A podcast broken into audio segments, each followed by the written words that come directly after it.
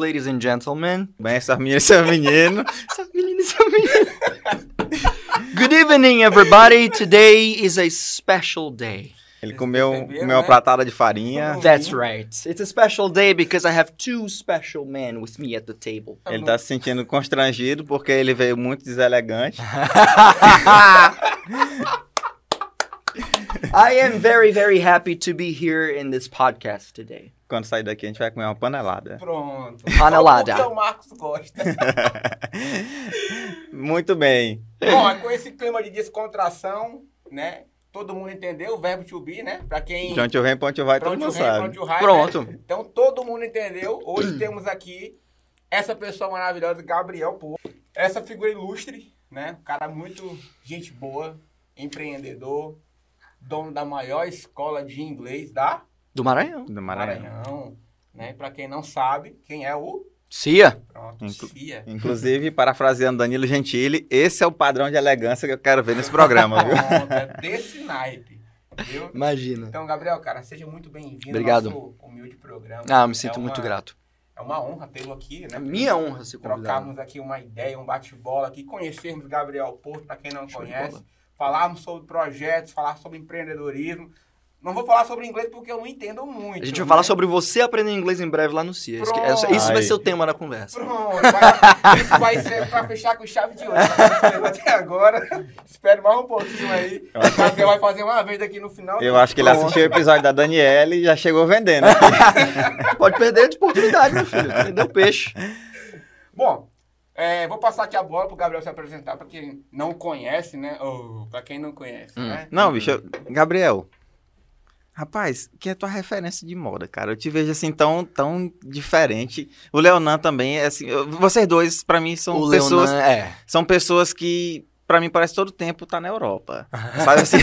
umas roupas elegantes que a gente Sim. tem vontade de vestir, mas não tem coragem. Num Isso é calor uma desse, coisa, cara. é, é uma coisa que, que inclusive acontece muito comigo, porque eu, eu gosto, eu acho que quando você tá bem vestido, claro, com uma coisa que você gosta de vestir, né? Depende do seu estilo. Mas quando você se sente bem com o que você tá vestido, você, eh, eu não sei, você entra num, num, num estado de espírito e mental que você se sente mais autoconfiante.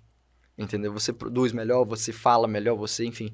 Então eu gosto de estar bem vestido porque eu acho que eu me sinto, me sinto bem. Empoderado, né? É, eu acho que isso é, isso é bom. Todo mundo devia, né? Mas experimentar. isso é verdade, é, é verdade. Eu, quando eu venho pra cá de blazer, que eu me sinto... Eu É outra Pronto, coisa, é outra O coisa. próprio Suítes. Não, eu- aí eu lembro que eu- uma vez eu vim pra cá de blazer, né? Todo bem trajado. Sim. e Parecia aquele executivo do Suits lá, né? Sim. Aí cheguei no elevador, aí ah, tinha uma, uma moça que trabalha na limpeza aqui, ela olhou pra mim de ponta cabeça assim, você tá elegante, viu? Aí eu contei pra minha esposa, né? Minha esposa, eu tô de olho em ti. Tem que ser elegante só pra mim. É, tipo isso. Mas isso é verdade, cara. Sim. É, as pessoas te julgam por aquilo que tu veste. É. Muitas vezes as pessoas que, tipo assim, ah, não te conheço, mas o teu traje Sim. já te dá ali uma, uma personalidade daquilo que você. Eu acho que é, é o seu cartão de visita. Não é só. É tudo, né, gente? É, é É. como você se cuida. Sua aparência física, sua roupa, a forma como você fala, sua linguagem corporal, as pessoas olham isso. Às vezes até inconscientemente também. Isso é muito do cérebro humano, né? De observar a pessoa e ela bate o olho e fala, aquela pessoa tem esse perfil. Não, essa aqui já é outra coisa. E você, como uma pessoa, às vezes, pública, empreendedor, é, às vezes até líder de pessoas, né? Dependendo da pessoa, você tem que, né? Claro que tem que ser uma coisa espontânea. Tem muita gente que vive um personagem. E já é um problema. Já é Ah, outra... sim. Isso aí já é um problema. Muita, muita pessoa, inclusive. Muita gente Oxi. vive um personagem. Então, é, você tem que, claro, né, ser verdadeiro com o que você é, né? Uhum. E, e, e, assim, expor isso de uma forma que não, não, não, não pareça para as pessoas que você tá sendo arrogante, né? Ou querendo mostrar uma coisa que talvez você não é. Se for verdadeiro, eu acho que você tem que, tem que ser mesmo. E, e- muita gente me fala, ai, nesse calor, cara, como é que você consegue? Eu, Pô, tô me sentindo bem. Tô bem, cara. Tô feliz. Tô- se você soubesse que eu tô feliz nessa roupa aqui, Rapaz, Então- é, é, é, tem compromisso com o look, entendeu? O calor é psicológico. O cara que. Não, mas eu tô bem. Não, nem- menino, bobagem, isso aqui é. Que eu molhei o roxo agora. Não, não. Vai não falar, cara, eu uso essa roupa assim, mas tem hora que dá um calorzinho assim, É. tem, mas assim, eu me sinto bem. É. É. O importante é isso. Mas o Leão tem uma vantagem, porque ele pesa o quê? 7 quilos? Tá colocando muito. Então o Leão não sente calor, é difícil ele sentir calor. Então ele tem essa vantagem, eu É. queria ter essa vantagem. Ele tem uma. Ele é, o Leonan é estiloso. Pelo contrário, eu falei pra ele que parece todo tempo ele tá com febre, só com frio, toda hora. Ele, Ele é friento. Ele- eu, eu vi ele Dorme cer- sem ventilador. eu vi ele uma vez com a jaqueta zona de couro vermelha assim, eu digo, meu amigo. Durante muito tempo na casa dele, ele não tinha ventilador. Ele não gostava da ideia. Quando bota, ele, sente, ele se incomoda com frio. Você acredita? Com frio, é. E aí alguém, um, um colega de quarto, né, que foi morar com ele, falou, não, não dá não. Aí juntou um dinheiro, comprou um ventilador. Ele não, ele não aceita. Ele não gosta de ventilador. O Leonan, é, o Leonan é um nível assim que eu nunca vou entender. É. Ele é... Mas vamos lá, vamos falar um pouquinho aqui sobre. Iniciar aqui com. Falar um pouquinho. Quem que é o Gabriel? Quem é Gabriel, quem é Gabriel? Gabriel Gabriel? é um rapaz de 26 anos. Faz aí aquela. Vamos lá, um, um bate-bola daquele, daquele meme lá. Solo by Malima Jones aí, vai lá. Como é que é? Tem que levantar o bico. Eu sou responsável pela alfabetização? Não, é, eu sou um rapaz que até os 22 não sabia quem era. Essa é a verdade, esse é o resumo. Tinha um conflito ali dentro ali. Quem, o que eu vou ser, o que eu não vou ser? É, quem passei é? muito tempo da vida é, não me encaixando. Não me encaixando. É, começou na escola, né? A escola, não sei se vocês passaram por isso, ouviram pessoas passar, é muito comum. É, existe uma. O sistema educacional, né? Tem um padrão do que você precisa ser, como você deve estudar, o que estudar, como se comportar. E tem muita gente que, muito talentosa, inteligente, mas de uma forma que não se encaixa no sistema. E aquela pessoa tá achada como um mau aluno. Ou como uma pessoa que não tem futuro, porque talvez ele não vai passar no Enem para o curso tal. Não vai bater a nota de 750, 800 no Enem. Então ele é um fracassado. Na visão do sistema, né? Uhum. Então, é, é, eu, por muito tempo, eu fui um mau aluno. É o aluno de fundão, né? O aluno de fundão, o aluno conversador. Rapaz, eu era também. É, o aluno que gostava de ter atenção, fazer graça. Conexão e empatia aqui é recíproca. Exatamente. Exatamente. Professor, muitos professores falam, nossa, que desperdício, é um rapaz inteligente, mas não produz, não tem foco, e, e- e tanta gente aí já no terceiro ano, né? Meus colegas passando para cursos bons, né? Para, enfim, bons cursos em boas faculdades, e eu ficando para trás. E a, a, a gente passa por isso, né? Porque é, você tem que tomar uma decisão muito importante aos 16, 17 anos de idade. Você é obrigado, né? Você é obrigado. E em nenhum momento te falam que, pô, talvez você não tem que fazer faculdade. Quem disse que é uma regra?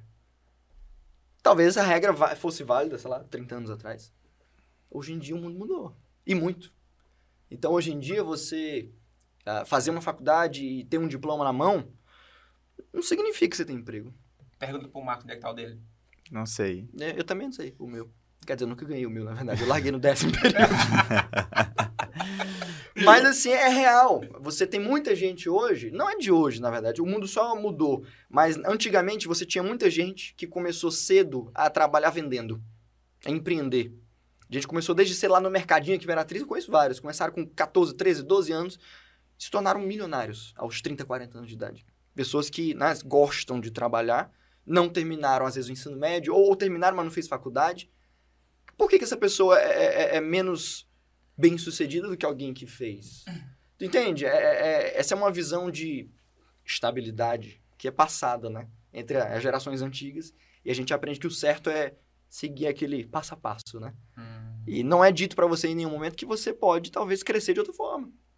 Ou não é ensinado a você durante a escola que aprender a vender é importante. Ninguém aprende isso na escola. Aprender a lidar com dinheiro é importante. Ninguém sai da escola sabendo lidar com dinheiro. Eu saí da escola, eu não sabia nem o que era declaração de imposto de renda. Tá entendendo? Eu com 16, 17 anos, sabia nem o que era isso, como que fazia. É, abrir empresa, CNPJ, que diabo é isso? Simples Nacional. Fui saber isso depois, muito depois. Então, é, tem muita coisa que a- o sistema educacional não te ensina. Coisa que você devia saber. Tá aí, 15 milhões de pessoas endividadas no Brasil. Você acha que é por quê? Vários fatores. Primeiro, tudo aumentou o preço, o salário mínimo não dá, mas também tem gente que ganha bem, mas não sabe disciplinar o próprio dinheiro, organizar o dinheiro se endivida. Então, é, eu fiquei uma época muito perdida, perdido na vida, porque não sabia se queria fazer faculdade, e se fosse fazer, não sabia o que queria fazer, e daí tomei uma decisão que eu não me arrependo, na verdade.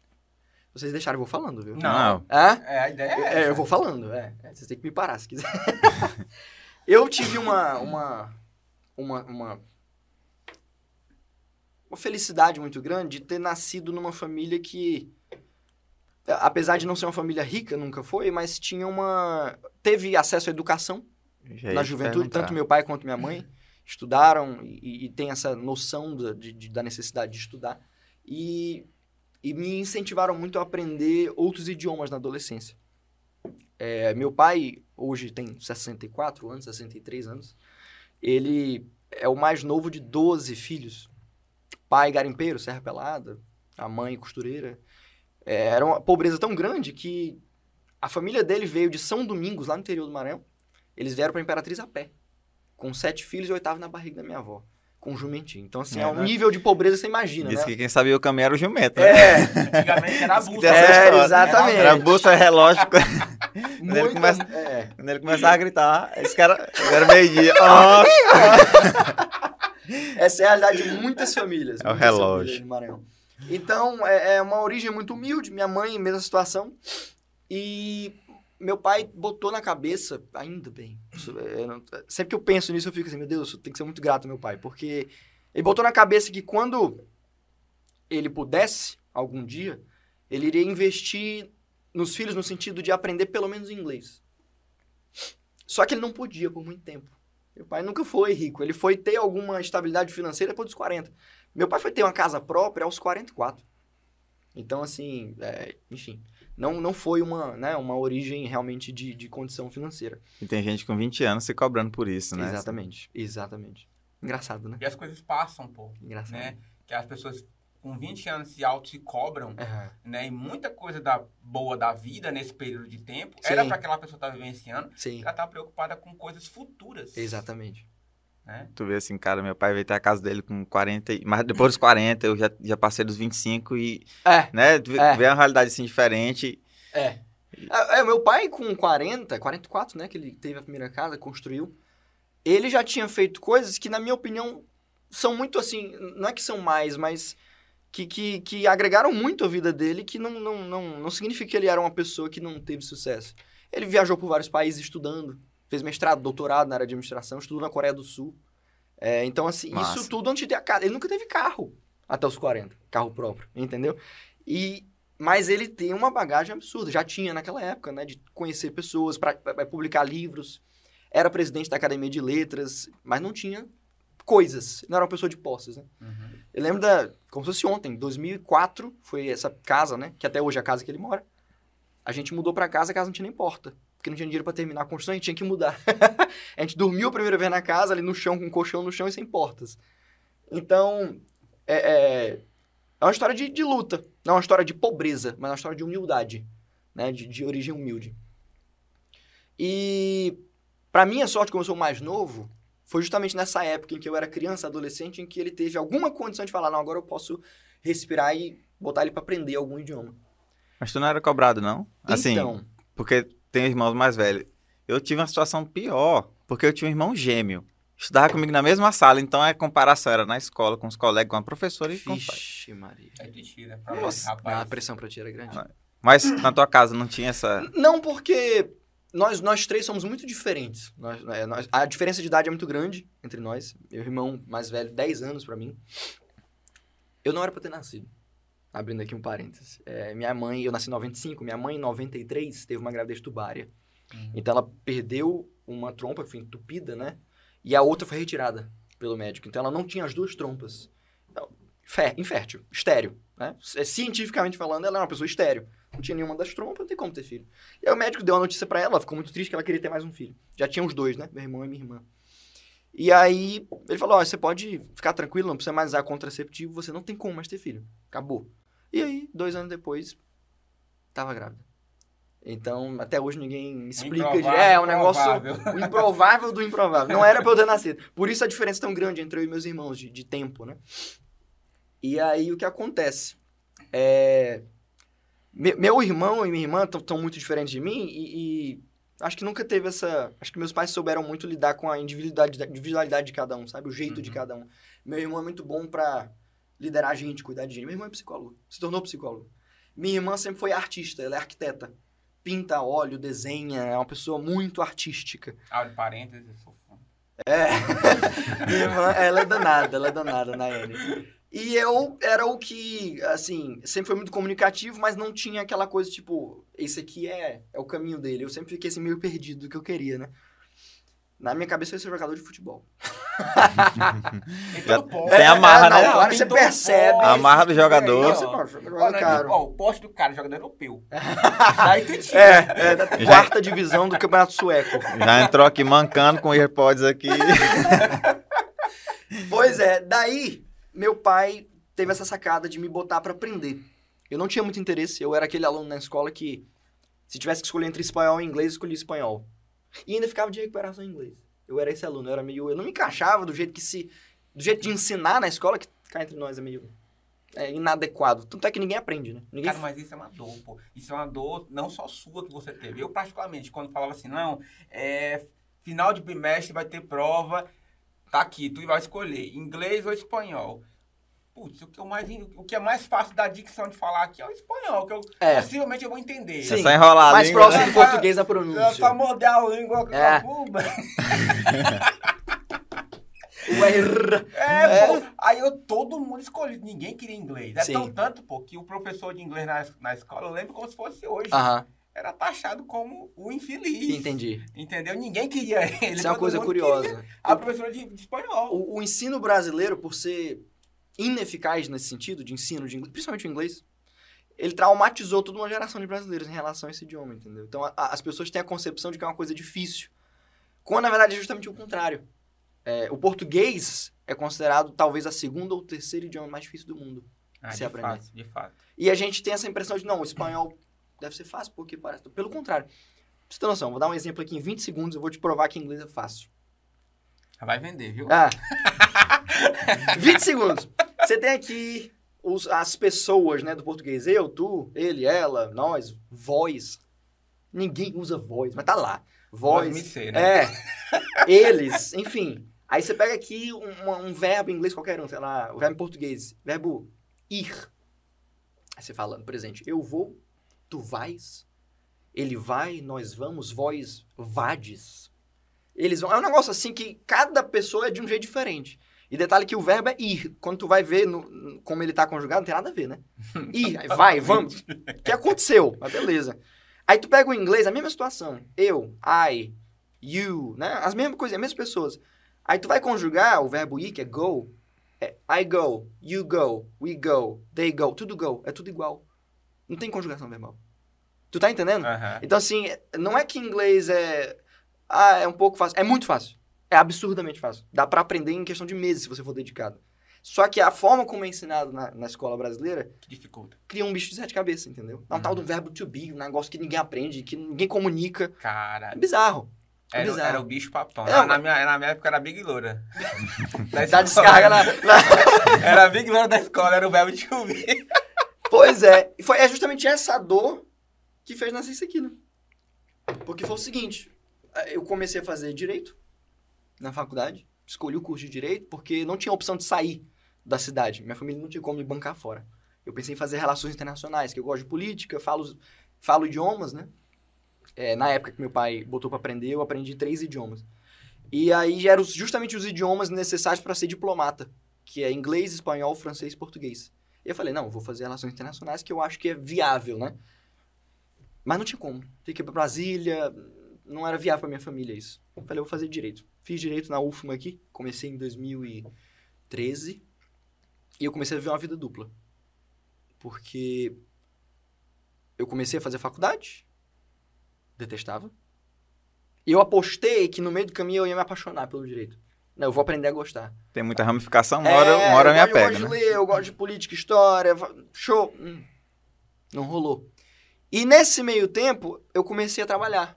Assim que eu saí do ensino médio, falei pro meu pai assim, pai, eu não sei o que eu quero fazer de faculdade, tô perdido. Tô novo, tinha 16 anos. E aí eu tava pensando em fazer cursinho pré-vestibular durante seis meses, um ano.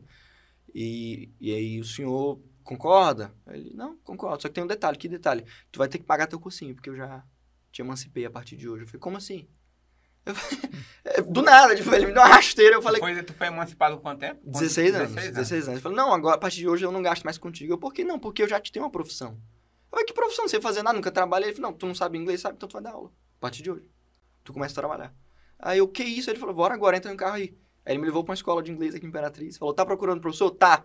Tá aqui o professor. E aí, a partir daquele dia, eu nunca mais parei de dar aula. Comecei com 16 Ah, anos. rapaz. Era uma, era uma situação engraçada, porque com 16 eu parecia ter 9. Eu vi, uma, eu, vi, eu vi uma reportagem tua, eu não sei quem era a repórter, Eu cara. tinha 20 Tu ali. tava com... Você acredita? Parecia ter 14. Você imagina eu com 16. Não, ainda agora há pouco eu tava stalkeando teu, teu Instagram e tava Aham. vendo uma palestra que foi ver tua lá no Ibis. Sim. Tu lembra que o Matheus tava? Sim, do protagonismo. Justo. Sim. Cara, Diferente, olha né? pro Gabriel aqui hoje. Mudei. Mudei. Mudei. Muito. Você imagina na época, com 16. E aí era engraçado porque eu entrava na sala de aula, dava aula pra, pra adulto, né? E aí o pessoal falava assim, ô, ô, ô, Fih, senta aí, o professor tá chegando. Aí eu, não, eu sou o professor. não, eu sou o professor. Aí o pessoal ficava assim, porque parecia uma criança. Mas foi aí que eu me encontrei. Tava perdido esse tempo todo. Me encontrei. Eu, eu descobri que o que eu gostava de fazer, o que eu amo fazer, é lidar com gente. Eu gosto de me comunicar. E ensinar isso. Ensinar é cuidar de gente, é se comunicar.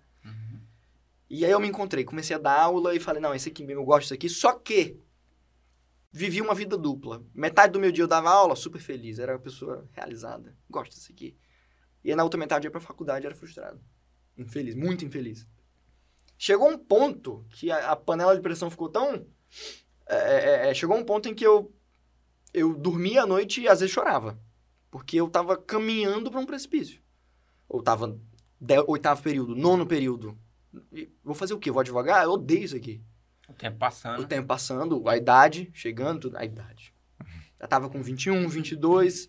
Meu Deus, E eu aí preciso ter minha casa, meu é, carro. né? Minha- A minha preocupação é, eu preciso encontrar uma forma de fazer algo em que eu não me sinta frustrado o resto da vida. Eu me preocupava muito com isso, entendeu? E ao mesmo tempo, eu nunca fui tão adepto da ideia de falar, de pensar assim, não, você tem que fazer o que você ama mesmo, independente de quanto você vai ganhar. Eu nunca fui adepto disso. Eu sempre gostei da ideia de ter uma vida confortável. Entendeu? Uhum. Eu sempre fui muito direto com isso. Ah, tem que fazer o que ama. Bosta nenhuma. Você tem que, às vezes, claro, né? Pensando em, em, em- em um propósito que te agrada, né? Mas no meio do caminho você vai fazer muita coisa que você não ama. Você tem que amar o que faz, não É, necessariamente só fazer o que ama, né? Você acha que eu amo fazer tudo que eu faço na minha escola? Eu amo dar aula, mas a parte de gestão, às vezes, tem coisa que é chato. E é chato mesmo. Não tem que, ai, que, que satisfação, meu dia é todo maravilhoso. Não. Então, assim, as pessoas se iludem muito com isso, sabe? Você tem que fazer o que ama. Romantiza muito, né? É, pô, boleto tá cagando se você fala o que você ama. Você tem que pagar o boleto, entendeu? Comprar comida, pagar aluguel, então... é, é, eu sempre fui muito realista com isso. Falar, eu, eu, eu quero fazer o que eu amo, mas... Hum, pera, tem que ter um plano B aqui, que vai me dar segurança. Por isso eu fiz o direito. Me iludindo, né? Falar, não, eu vou gostar, e aí, sei lá, fazer um concurso. Cabeça era outra. E aí teve um ponto... Foi o, o ponto, assim, meio que de, de, de impulsionamento, né? De virada eu tava com 22, 21 para 22. No nono período de direito. Nono para décimo. Nunca tinha feito estágio até o momento. Estágio obrigatório no curso de direito. O pessoal começa no quinto, no sexto período. Eu tava enrolando porque eu detestava o curso. Eu falei, não vou fazer, vou fazer. E aí chegou um convite no meu celular do Ministério Público, de uma promotora.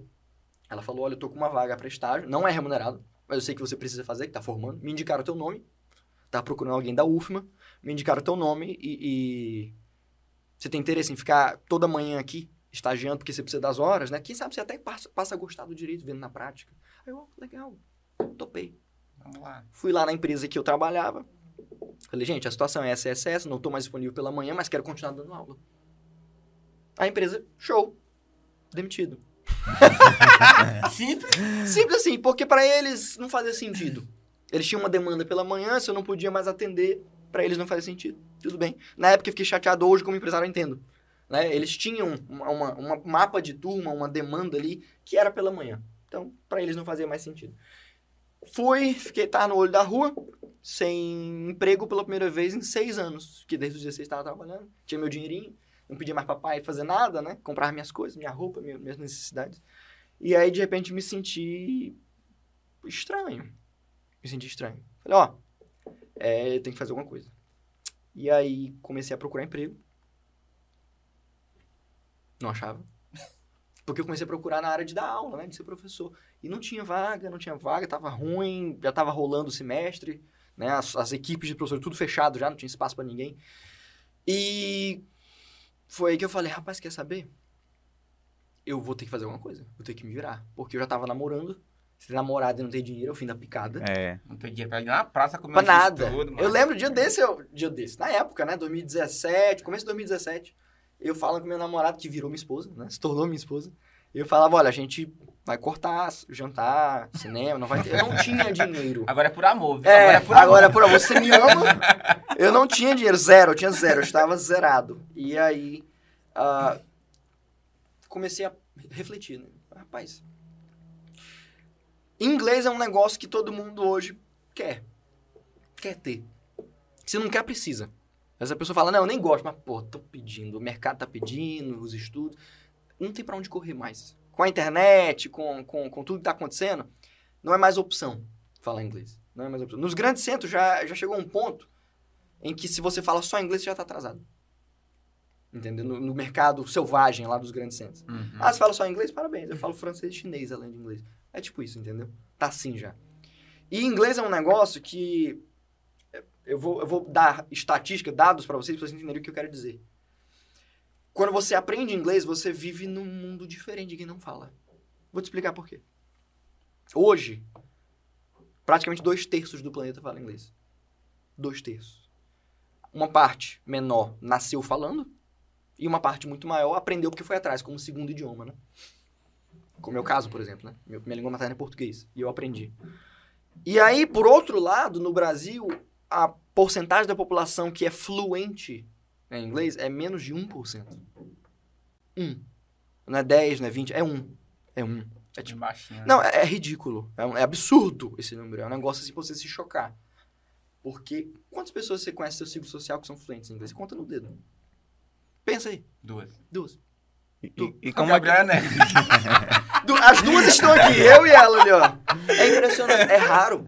Mas é, co- como que é considerado fluente? É pela pronúncia correta ou pelo domínio fácil de- da A pessoa comunicação? fluente é uma pessoa que ela, ela está confortável para conversar sobre qualquer assunto. Sem ficar... é, ah, é, Uhum. Ela tem um nível de vocabulário em que ela pode conversar contigo sobre a situação econômica do Brasil. Pra ela tá tranquila. É normal. Ela é fluente. Ela talvez não fale, provavelmente não fale, nunca vai falar no mesmo nível do português, que é o idioma materno. Mas ela se expressa muito bem, ela tem a capacidade de, por exemplo, assistir um filme e ver uma palavra nova e só de ver ela no contexto que foi dita, ela já entende e aprende naquela hora, instantaneamente. Bom, Como no, no português, né? Que você vê uma Uhum. palavra nova, você... Ah, então é assim que fala, é? Legal. Então aprendeu.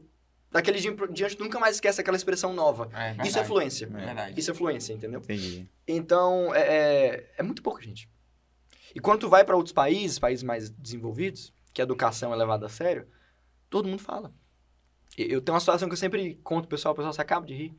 É uma viagem que eu fiz em 2019, eu fui pra Europa, e um dos países que eu passei foi a Holanda. Nessa ida pra Holanda, quando eu chego em Amsterdã, na capital, chego de madrugada, uma madrugada de domingo pra segunda. E aí você chega lá na estação central, é tipo um aeroporto imenso, com restaurante, essas coisas. E aí eu chego lá, é, tudo fechado. Só tinha um estabelecimento de comida aberto, eu tava morrendo de fome. Era uma hamburgueria holandesa, não era tipo Burger King, Subway, McDonald's. Não, era um negócio holandês, o nome estava em holandês e o cardápio em holandês. Eu falei, me ferrei. Eu não falo holandês, eu vou chegar lá. Na fazer mímica, assim, é. Eu vou entregar na cara dela o dinheiro, apontar. A linguagem corporal É, vou fazer um negócio aí, uma dança, ela vai entender. E aí cheguei na hora do meu pedido. Aí eu falei, rapaz, vou saber, eu vou, vou tentar minha sorte aqui. Cheguei meio sem graça, falei assim baixinho. Pra moça, né? A moça no dia tem 18 anos. Nova, muito nova, atendente. Eu falei assim: Do you speak English? Aí ela, ela olhou pra mim e falou assim: Aham. Era maranhense. É, tipo, como se fosse uma pergunta tão idiota que eu tinha feito pra ela. Tipo, aham. É porque lá é normal, né? E aí eu fiquei assim, porque eu não tinha noção. É, normal. Aí eu, beleza, fiz meu pedido, ela me atendeu perfeito. O inglês dela perfeito. Falou, falou inglês com a colega do lado, a outra funcionária. Eu, caraca. Aí eu perguntei pra ela, ô, onde você aprendeu seu inglês? Você estudou em casa, online, fez curso de idioma? O que, que você fez? Seu inglês é muito bom. Aí ela, não, cara, aqui todo mundo fala inglês. Eu falei, "Ah, na empresa? É um requerimento da empresa? Ela, não, no país. É de dois a três idiomas. Todos falam inglês na Holanda. E é assim em todos os países da Europa. Isso mesmo. Uau. Aí ela virou pra mim, eu fiquei constrangido, ela falou assim, tu veio de onde mesmo? De onde que você é mesmo? Não com esses termos. Ah, é. Uh, where are you from? I- I'm from Bolívia. Eu falei, "Ah, I'm from Brazil. Aí ela, e não tem inglês no, no Brasil na escola? Eu falei, então. Lá não tem nada Bora de- falar Como sobre é que eu te explico? É, não, Bora falar sobre o cardápio pra eu aqui. explicar pra essa moça que tem inglês, mas ninguém aprende, foi, foi luta, viu? Na cabeça dela não entrava. Porque lá, na Europa, em maioria dos países, não existe, por exemplo, escola particular. Todas as escolas são públicas. E se você abrir uma escola particular, você vai preso, porque é ilegal. As escolas são públicas e tem que ser públicas. Você não pode pagar por educação. Tá entendendo o nível? Cara, tu, Mas- falou, tu falou isso aí, eu lembrei de um caso muito, muito antigo que aconteceu aqui na. Não vou citar nome, mas foi aqui em Imperatriz. Um advogado formou aqui na cidade, Uhum. né? E ele não tinha condição Aham. de pagar. Na época foi assim que começou aquela parada de, do governo financiar, o estudo, cara, Fiéis, cara. né? E ele foi lá e fez a faculdade dele, advocacia, tudo formou, tudo bacana, tudo bonitinho. Uhum. Quando chegou o dia, ele falou assim: agora tem que pagar. Faculdade, tudo fez. Chegou a conta. Aí ele falou assim, não vou pagar. Aí ele me contando isso, né? Eu assim, cara, não paguei. E nem vou pagar. Muito tempo depois eu perguntei, cara, qual foi o desfecho daquela história? Ele falou, cara, não paguei. Aí eu, pô, como foi que tu, qual foi o teu artifício? Aham. Eu utilizei que o país não fala que a educação é para todos. Meu, argumentação perfeita. Foi tome. Pagou não. Não pagou. Rapaz. Não pagou. Ele entrou com recurso, foi até o final e não pagou a faculdade. Ganhou, a Ganhou o causa. caso. Agora tu imagina se isso vira moda. Hum, vai quebrar aí as faculdades todinha. Educação é pra todos. Ei, mas- não, é, o- não é o jargão que, o, É que a política, no caso, que o, o Brasil tem hoje. Sim. Educação é pra todos. É, isso aí é uma farsa.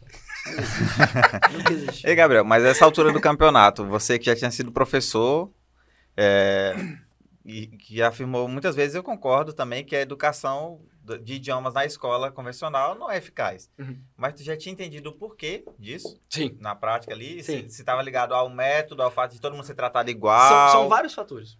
Primeiro deles, ah, não existe um interesse real de nenhuma escola te, te ensinar a aprender inglês ou espanhol. De se comunicar de verdade. Não é, não é esse o interesse de nenhuma escola. Ah, inglês e espanhol estão na grade hoje das escolas porque é lei. Porque é obrigado pelo MEC. Vai cair no Enem. É. Então, tá, é, ou tem ou a escola não funciona. E aí, nessa de tem que ter, faz-se de qualquer jeito. Eu mesmo, vocês talvez passaram por essa experiência, não sei. Tive professores na época de escola que nem falavam inglês, mas dava aula de inglês. No, no, no meu caso, foi bem específico. Aham. Uma escola muito grande. Aham. Escola pública Certo. grande, Sim. mas só tinha um professor.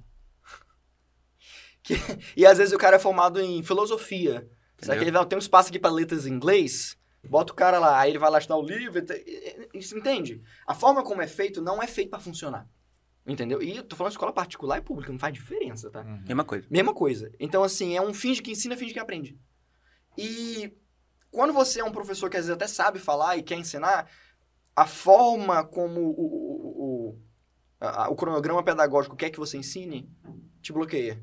Porque, presta atenção, como é que uma criança, uma criança brasileira, aprende português? Ela escuta a mãe, o pai, a família, os amigos durante um ano e meio falar com ela o tempo todo em português. Ela não fala, mas ela ouve muito, estímulo, todo dia, o tempo todo. Até que um dia ela naturalmente solta uma palavra, pronúncia assim meio ruim, daqui a pouco ela solta cinco, papai. 10, 100 mil, daqui a pouco ela tá falando. Em nenhum momento, quando você tinha um ano e meio, dois anos, seu pai sentou com você e falou: bora estudar gramática aqui, bora, conjuga aqui, eu vou, tu vai. Isso não existe. Isso vai acontecer quando tu tem 11, 12 anos lá na escola, lá na frente. Mas lá, tu já é fluente em português. Tu fica fluente com dois anos de idade, três anos. Então, se esse é o jeito natural de aprender um idioma, todo mundo aqui passou por esse processo, Uhum. por que diabos eu vou ensinar um segundo idioma de um jeito diferente? Ensinando regra de gramática. Eu tinha que ensinar do mesmo jeito. Se o estímulo natural é esse, esse tem que ser o mesmo estímulo para o segundo idioma. E não é isso que acontece na escola. Ah, não, porque. Vamos aqui, verbo to be. A regra. Que regra, meu irmão? Eu quero é falar. Eu tô cagando pra regra, entendeu? Regra eu vou entender lá na frente. Eu primeiro quero saber me comunicar. E a escola não tá preocupada com isso. Porque eles enxergam também o contrário, né? Primeiro você tem que saber a regra pra depois Não faz sentido. falar. Ninguém aqui É sentido, regra é o sentido antes. inverso. É inverso. E não funciona. Não funciona. É, nem Então- à toa que eu tô aqui, arrumado. Exato. exemplo, vocês dois são fluentes em português, assim como eu, eu acho. Se eu perguntar Nem perguntas tanto, de nem- gramática sobre sujeito transitivo, de- vocês vão saber? Não. Eu não sei. Mas vocês falam português? Falam. E vocês precisam saber dessas regras no dia a dia do trabalho de vocês, da vida de vocês? Não. Não. Percebe o ponto? O professor de português, ah, talvez ele vai necessitar, vai necessitar. o estudioso do idioma, show. Mas a gente que só quer se comunicar para trabalhar, para vender, para comprar, para viver a vida, a gente não precisa saber disso. Para que que na primeira aula de inglês eu vou saber regra de gramática, meu irmão? Não faz sentido. Entendeu? Não faz sentido. Então tá tudo errado, a forma como se ensina. Quem ensina às vezes não sabe de fato o idioma. Enfim, não é prioridade do sistema brasileiro te ensinar. Se fosse, não, não aconteceria isso. E aí o que acontece? As empresas que nasceram para resolver o problema, que não era nem para ter o problema para começo de conversa, né? Uhum. Escola de idioma nem existe na Europa. Tipo, ah, vamos aprender inglês, escola de isso. Não existe lá, porque a escola pública já ensina. Que se abrir lá, você quebra. Não, não- lá funciona. Então aqui, escola de idioma funciona. Por quê? Porque a escola normal não ensina. Então, quando surgiram as escolas de idiomas, surgiu um novo problema. O problema é o preço. A realidade que é cobrada para se aprender inglês no Brasil, desde sempre, não conversa com a realidade financeira do brasileiro médio. O brasileiro médio vive de um salário, dois, três. Como é que ele vai pagar um curso de 500 reais por mês? Sem lógica, Não né? tem lógica. Ele quer, ele quer comprar, mas ele não pode. Então, inglês durante muito tempo foi um artigo de luxo. Se você é rico, você faz o seu cursinho de inglês. Ah, que chique. Ele faz o curso de inglês. E aí até nasceu até uma, um ditado, uma coisa que se falava muito até pouco tempo atrás, tipo, pra que, que eu vou aprender inglês se eu vou ficar no Brasil mesmo? Eu sou pobre. Já ouviram isso? Alguém falar isso? É. Crença limitante. É! Verdade. Eu sou pobre que eu vou aprender. Verdade. Então, porque havia essa, esse, esse estereótipo de quem fala inglês é porque é rico, porque tem condição de sair do Brasil. Então, o mundo está mudando. Hoje, você pode morrer no Brasil, mas você pode, ao mesmo tempo, viver no mundo todo através disso aqui. Isso aqui te dá acesso a qualquer país do mundo agora. Se eu quiser agora, eu tô na Índia, eu tô na Tailândia, eu tô no Canadá, onde eu quiser. É só ler isso aqui. Rede social. Você compra, vende, faz negócio. Aqui. Com inglês que é o idioma que todo mundo fala. Então não tem mais isso de, ah, eu, vou, eu não vou sair. E aí, cara, tá aqui, ó. Isso aqui quebrou a barreira, entendeu? Isso aqui mudou tudo. A internet, as redes sociais, smartphone. Então, a minha, a minha reflexão nesse momento em que eu fiquei desempregado, que eu precisava de uma grana, foi, cara, tem um vácuo do cacete aí. Tem uma galera imensa, um nicho imenso de pessoas que quer o produto, que quer aprender inglês, precisa. Eu vi isso na minha faculdade os meus colegas de faculdade. Mas não vai pagar 300, 400, 500, material de mil reais. Quem paga material de mil reais, pô? Isso é ridículo. Você paga 50 reais pra fazer o livro e vende por mil? Entendeu? É, A educação no Brasil virou negócio. É uma indústria. E não tem problema essa indústria. O negócio é que botaram o negócio acima do resultado. Entendeu? Uhum. Acima da. Entendeu? Porque a educação. A ideia do- da educação é ter impacto social, é mudar a realidade da, da sociedade. A sociedade caminha com a educação. Mas hoje, pode analisar as faculdades particulares. O pessoal não tá nem aí, eles querem saber de vender. Entendeu? Não tá errado. Só que se a qualidade do ensino acompanhasse essa fome de venda, não tinha problema nenhum, mas não acompanha. Entendeu? Esse é o problema. Virou negócio, virou negócio e agora ficou complicado. Então o pessoal lucra muito em cima de material que não vale mil reais. Lucra muito. É muito, lucro é absurdo. Mas esse lucro, essa venda, é focado naqueles 1% que tem dinheiro para pagar. Entendeu? Então o que eu pensei foi, tá faltando uma escola que tem uma proposta que ninguém tentou fazer ainda. Uma escola que proponha ensino que funciona, resultado de verdade, na enrolação, que a pessoa aprenda de verdade, com um método que não é esse aí, entendeu? Um método natural, sem estresse, que dá resultado, mas por um preço que cabe no bolso do brasileiro médio, do rico ao pobre.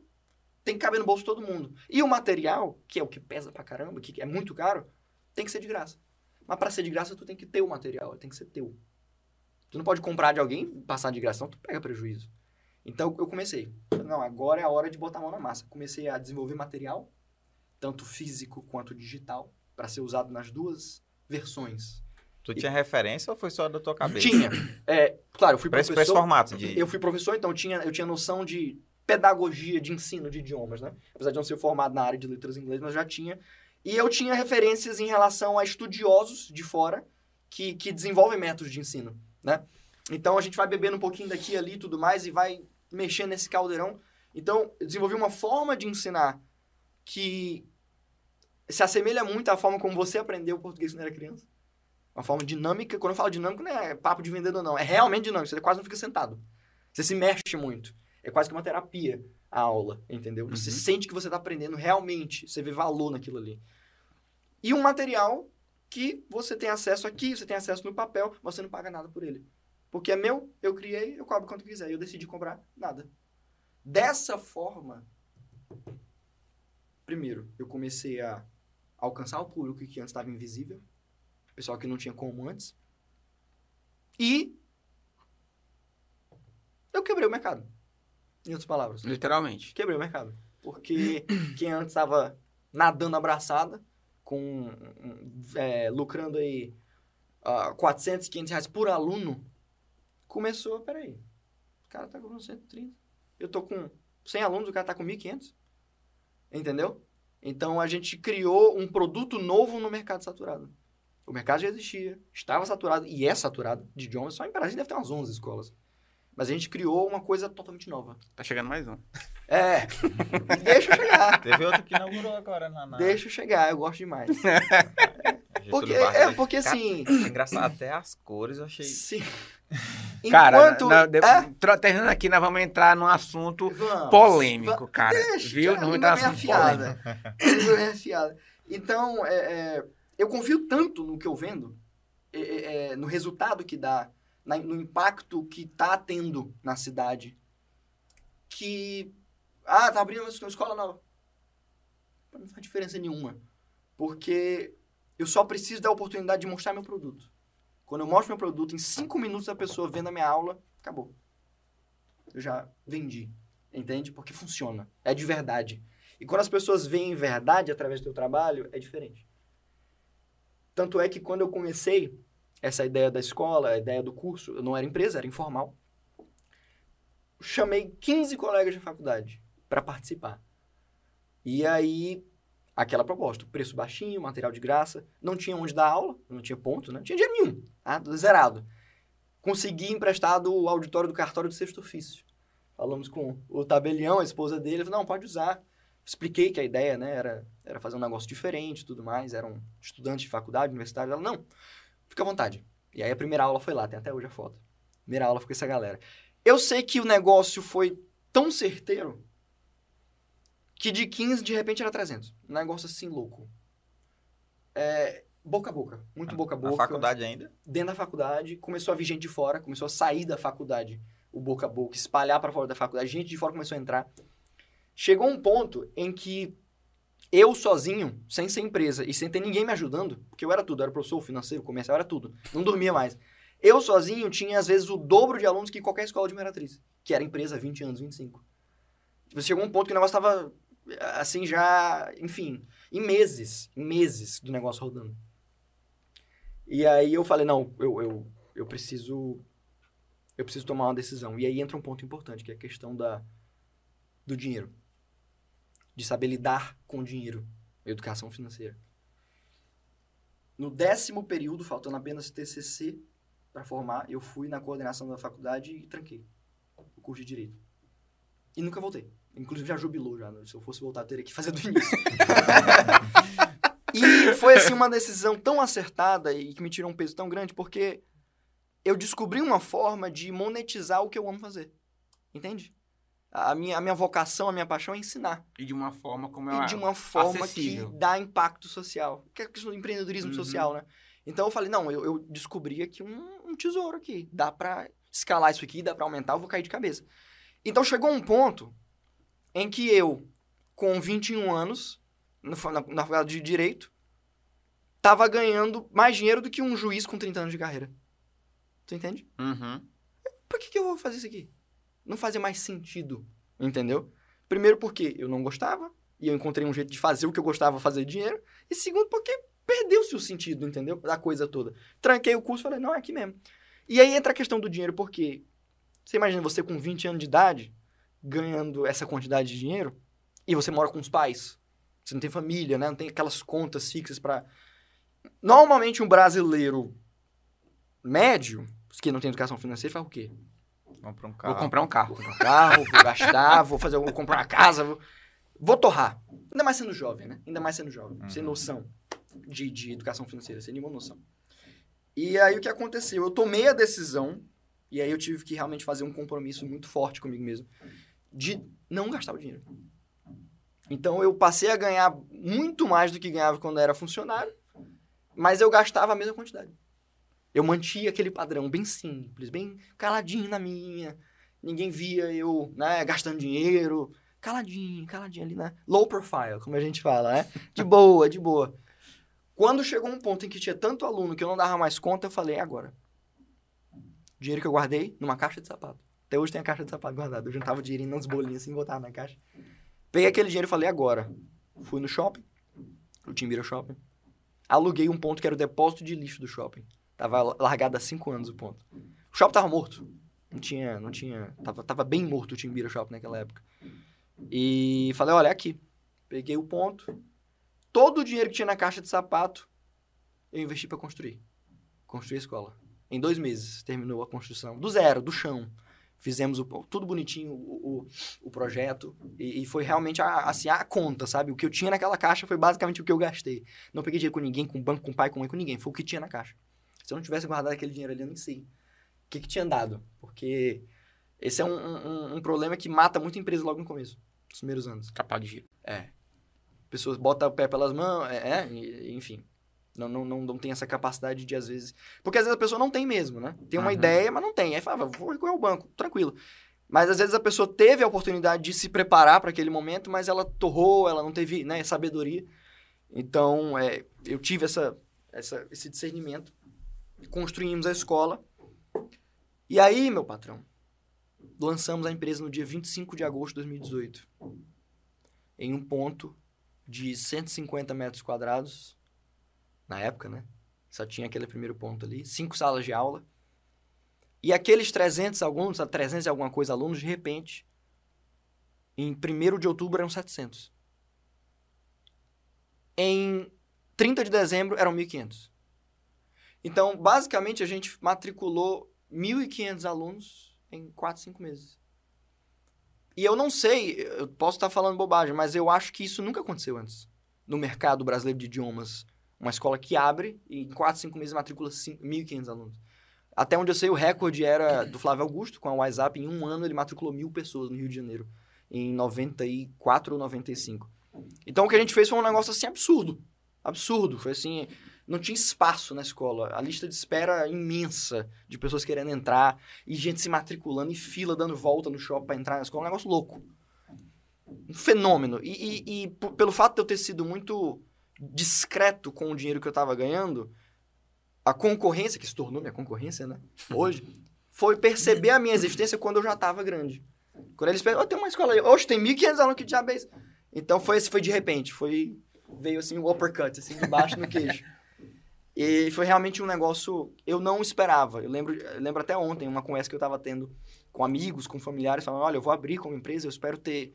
Ah, eu espero ter uns 300 alunos aí nos primeiros 5 anos. A gente botou 1.500 em 4 meses. Então foi um negócio, assim, louco. E aí, com 3, 4 meses da empresa rodando, eu tinha gastado o dinheiro todo que eu tinha, né? Peguei o dinheiro que eu lucrei nesses 3, 4 meses e construí de novo. Mais um ensaio de aumentei. Porque havia, a demanda estava aumentando. Gente querendo entrar, eu não tinha como abarcar. E é engraçado que nessa época, e aí entra o Leonan na história. é. Porque nessa época eu, eu não tinha a mínima noção, né, de, de da importância, né, de, do design, da, da identidade visual. Eu era uma outra pessoa. Eu aprendi muito de lá pra cá, né? E aí eu, pô, vou contratar uma, uma, uma empresa de fora, né? Que o pessoal faz isso demais aqui em Imperatriz, né? Contrata uma empresa de fora, paga aí seus 15, 20 pau, eles botam tudo pronto, aí pega o material aí pra ti. Só aplicar aí, tá aqui a aplicação e tal, tchau, nunca mais se vê. Mas eu lembrei de um cara que na faculdade eu falei com ele uma vez. Nos cinco anos de faculdade eu conversei com ele uma vez. Eu entrei uma vez na, na sala de assessoria comercial da UFMA e eu encontrei um menino magrinho. Mais do que já é. É, magrinho. Você não dava nada por ele. Eu conversei com ele uma vez, ele tava no computador. Sabe quando você conversa com uma pessoa e só no papo dela tu já sente uma coisa diferente? Essa pessoa que ela fora da curva. Essa pessoa que ela tem um papo diferente. Ela, não é. Eu senti isso muito forte no na época. E eu lembrei dele, quando eu tava abrindo a empresa. E eu falei, cara, aconteceu isso, isso isso, cresceu assim, assim, assim, o projeto é esse, esse, esse, tu tem um mês aí pra criar toda a identidade visual da empresa e o material também diagramado e tudo mais, e a sede, e as linhas, e as ideias do espaço físico. Ele falou, cara, eu sou designer amador, só faço postagem pra rede social da UFMA. Eu não sei ver nada além disso. Eu nunca vi nada além disso. Ele Eu é falei- sincero mesmo. É, ele foi bem sério. É um, é um dos pontos que eu admiro demais, cara, no Leonardo. Ele é, ele é. Muito Demais. verdadeiro. Demais. Ele foi muito assim, eu falei, cara, eu acho que tu tem potencial. Eu não entendia nada de design, não tinha noção do que eu tava falando, né? Queria o cara. É, eu queria o cara. Talvez se eu soubesse o que eu sei hoje sobre design, apesar que não é tanto, mas o que eu sei por fato de, né, de trabalhar com ele e com outras pessoas, eu não teria feito o que eu fiz. Porque hoje eu tenho a noção de leva tempo, é estudo, né, pra você chegar num certo nível. Mas eu falei pra ele, quer saber? Pega meu computador, eu tinha acabado de comprar um notebook, muito bom. Pega meu computador, é teu. Leva pra casa. Tô te dando. Estuda e me traz resultado. Ele ficou assim, o olho desse tamanho. Voltou pra casa, foi estudado. e Quando foi assim, uns, sei lá, uma semana depois, ele falou, vamos reunir. A gente foi lá pra nossa casa, ele, protótipo do que hoje é isso aqui, ó. O logo, as linhas, as ideias, uniforme. E a gente começou a trabalhar junto. E eu sou aquele tipo de, de, de cliente que é muito. Eu eu sou muito opinioso, entendeu? Uhum. E a gente começou a trabalhar junto, era dias virando a noite, manhã. E ele acreditou muito no projeto, né? E, cara, eu acho que o que eu aprendi com essa experiência dele, que até hoje tá com a gente, né? É que muitas vezes, você, no meio do caminho, na sua jornada, você vai encontrar gente que tem muito potencial, muito talento, mas que nem ela tem noção disso. Nem a própria pessoa. Ela, ela, ela é desacreditada, ela não sabe do, do potencial que ela pode alcançar. E às vezes ela só precisa de um empurrãozinho, sabe? Uma palavra de encorajamento, uma, uma atitude, né? Que mostra, ah, eu confio no teu trabalho e tal. Se eu não tivesse feito isso, tivesse contratado só a empresa, eu não teria hoje ele crescendo com a gente, chefe de design da empresa, né? Tem todo um plano de carreira dentro da empresa. E, e ele tá apostando nisso, ele tá apostando que a empresa vai bombar mesmo, a gente vai franquear, o negócio vai tomar o país, e esse é o nosso projeto. E ele sabe disso. Então é uma pessoa em quem eu, eu confio muito, entendeu? É uma pessoa que eu vejo muito talento e, e- e me ensinou uma lição muito importante. E eu passei a fazer isso com outras pessoas de outras áreas, né? Uhum. Você vê uma pessoa assim, parece esse cara não tem nada. Quem é esse cara? Mas você vê que a pessoa tem potencial. Por que não investir nessa pessoa, né? E aí é, veio a, a dor do crescimento, né? Porque você começa a crescer e, pelo menos pra eu também, pra mim que tava cru, cru, cru, cru, eu não sabia nada sobre nada. Eu sabia da aula, gestão, Que é conta- contabilidade, jurídico. Eu não tinha noção de nada. Pra vocês terem noção, é, é como é importante ter o contábil, conta- a parte de contabilidade né, ajeitada e tudo. Ou se a gente sabe. É né? o coração do então vocês negócio. devem ter uma história cabeluda aí. também. Caraca, velho. Eu já levei prejuízo por erro de contabilidade. Assim, se eu falar pra vocês, vocês ficam tá triste junto, chora comigo aqui. Coisa Bora, assim, vamos a chorar, vamos chorar. Corta aí, vamos chorar junto Vai. aqui. 500 pau. 500 Mas acumulado ou de uma vez só? Acumulado. Ah, acumulado. acumulado. num período de um ano e meio, dois anos. Ainda assim é muito. Que- em um erro que foi feito lá atrás e que foi pá, pá, pá, pá, acumulando, acumulando. Que não tá no meu bolso esse dinheiro. Era pra estar, entendeu? Eu caí no furo no tal num fator R. Não sei se foi teu caso lá. Não. Que Não. é da- em cima da base de cálculo e tal. Eu vou explicar pra vocês o que que foi. Olha só. Quando eu abri o projeto, eu botei na cabeça que eu queria pagar muito bem os professores. Tipo assim, muito bem, acima do que o mercado paga. O mercado paga bosta pra professor. De idioma, então, 15, 20 reais a hora aula. É pouco. O cara tem que se matar. E foi o que eu ganhava, né? A vida toda como funcionário. Eu falei, não, eu vou pagar muito bem, porque eu pagando mais, eu consigo pegar os melhores que estão no mercado aí pra trabalhar comigo? Os caras vestem a camisa e tal. Vou botar pra porrada. E aí, antes de abrir a empresa, um pouco antes, meses antes de abrir a empresa, eu já não dava conta sozinho. Eu chamei mais dois para dar aula junto comigo. Ainda na informalidade, antes de abrir o ponto e tudo mais. E a proposta que eu fazia para eles era a seguinte: para cada turma que tu tiver, eu te pago 500 reais. Se tu tiver 10 turmas, 5 mil. Não tinha segredo. 500 pau por turma. E a demanda muito grande tinha turma pra caramba, né? Os caras, pô. E a galera tinha carteira assinada em outra escola, tinha um que era concursado do estado, ele largou o concurso pra vir, porque a proposta era absurda, né? E, e aí eu, claro, né, passando confiança pra pessoa, falei, não, é isso mesmo, beleza. E aí, quando foi formalizar a empresa, o contador da época, que foi uma indicação, não sei o que, né? O que, que o cara me faz? Ele pega a carteira dos meus bem abençoados professores e bota 62,50.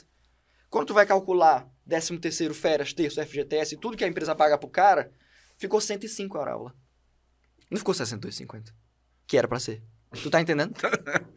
Eu pagava na informalidade 62,50 a hora. Ele me mete 62,50 na carteira. Aí eu entrei no cano. Ou seja, todo mês saía, ou seja, é, saía que não era o sair, dobro, 15, 20 mil reais da minha, da minha, da minha, do meu faturamento.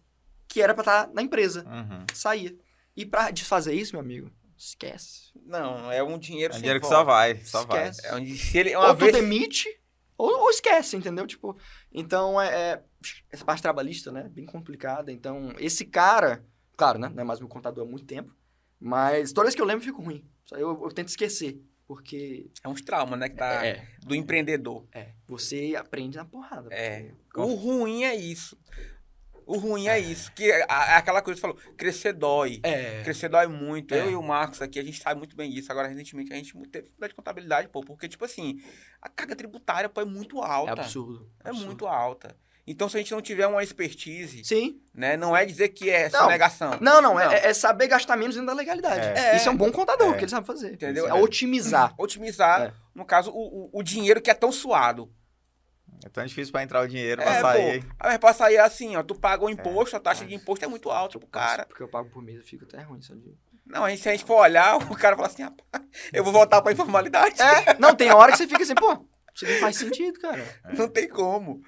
Mas É é, o- mas é o teu sócio, sabia? O governo é O teu governo sócio. é teu sócio. Aqui nós temos três sócios. meu contador falou isso aí. Nós temos três sócios. Só que um O é Leão. o mais guloso. É, né? não bota nada Não, e pega é tudo. o mais guloso é ele.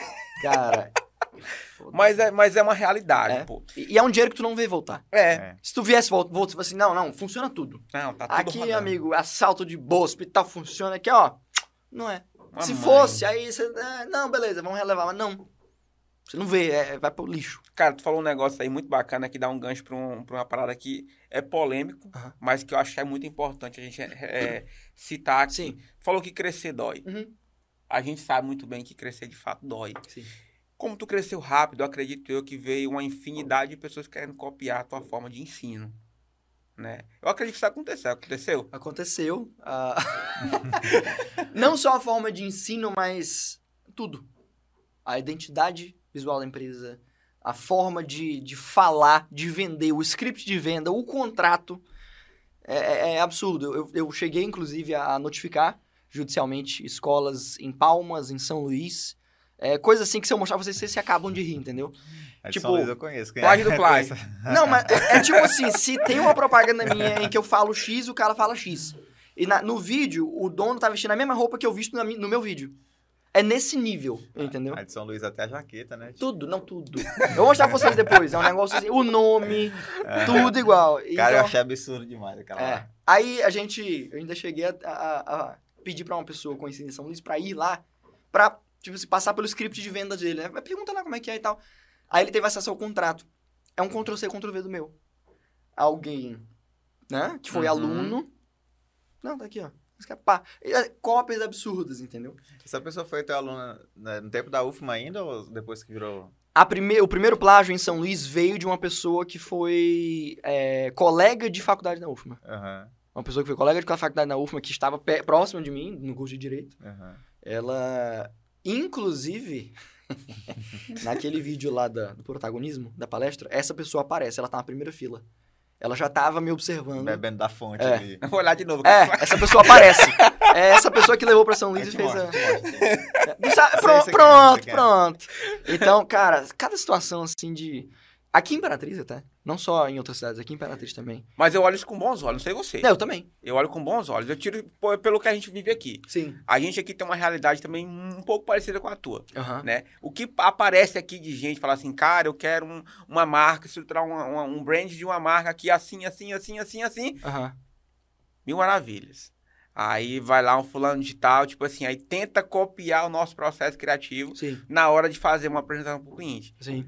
Nunca é igual. Nunca. Nunca é igual. Porque o fator X tá aqui. Exatamente. Isso é uma coisa muito verdadeira. É, pô. Já tive esses funcionários copiando. E assim, eu, eu realmente acredito, isso pode ser bom e pode ser ruim. até um certo ponto é muito bom, até um certo ponto pode ser ruim se você não fizer do jeito certo. Que o segredo do, da, da magia da escola sou eu. Isso às vezes pode soar arrogância, né? A pessoa assim, nossa, Mas o cara não. acha que. Mas não é. Mas não é. Eu realmente acho isso. Eu, eu acredito Mas espiamente. tu não acha assim. isso perigoso, não, macho. É aí que tá. É isso que eu ia falar. Porque se tu não conseguir fazer uma forma de, de, de treinar pessoas pra replicar o que tu faz, né? Claro, não idêntico, mas assim, uma equipe que consegue passar a mesma experiência pro cliente, tu pode ficar preso. Aí tu te torna um, É, um negócio escravo. sem É, escalabilidade. tu se torna um escravo da empresa. Hoje tu tu se não consegue- considera preso dentro do- teu modelo de negócio? Não, não mais. É? Não mais. Mas tu já se sentiu. Já. Quem é, Já. quem é o, o Gabriel lá quando ele não tá?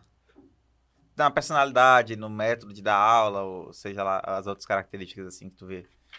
Tu fala os outros? É, quem, que, que pessoa, quantas Ah, tá, pessoas entendi. tem lá que te representam, assim, de fato, Hoje, não, não só juridicamente, mas na prática. Aham. que- na, na questão pedagógica, eu acho que eu tenho, muitas, muito, tenho obtido muito sucesso em, em treinar os professores para replicar.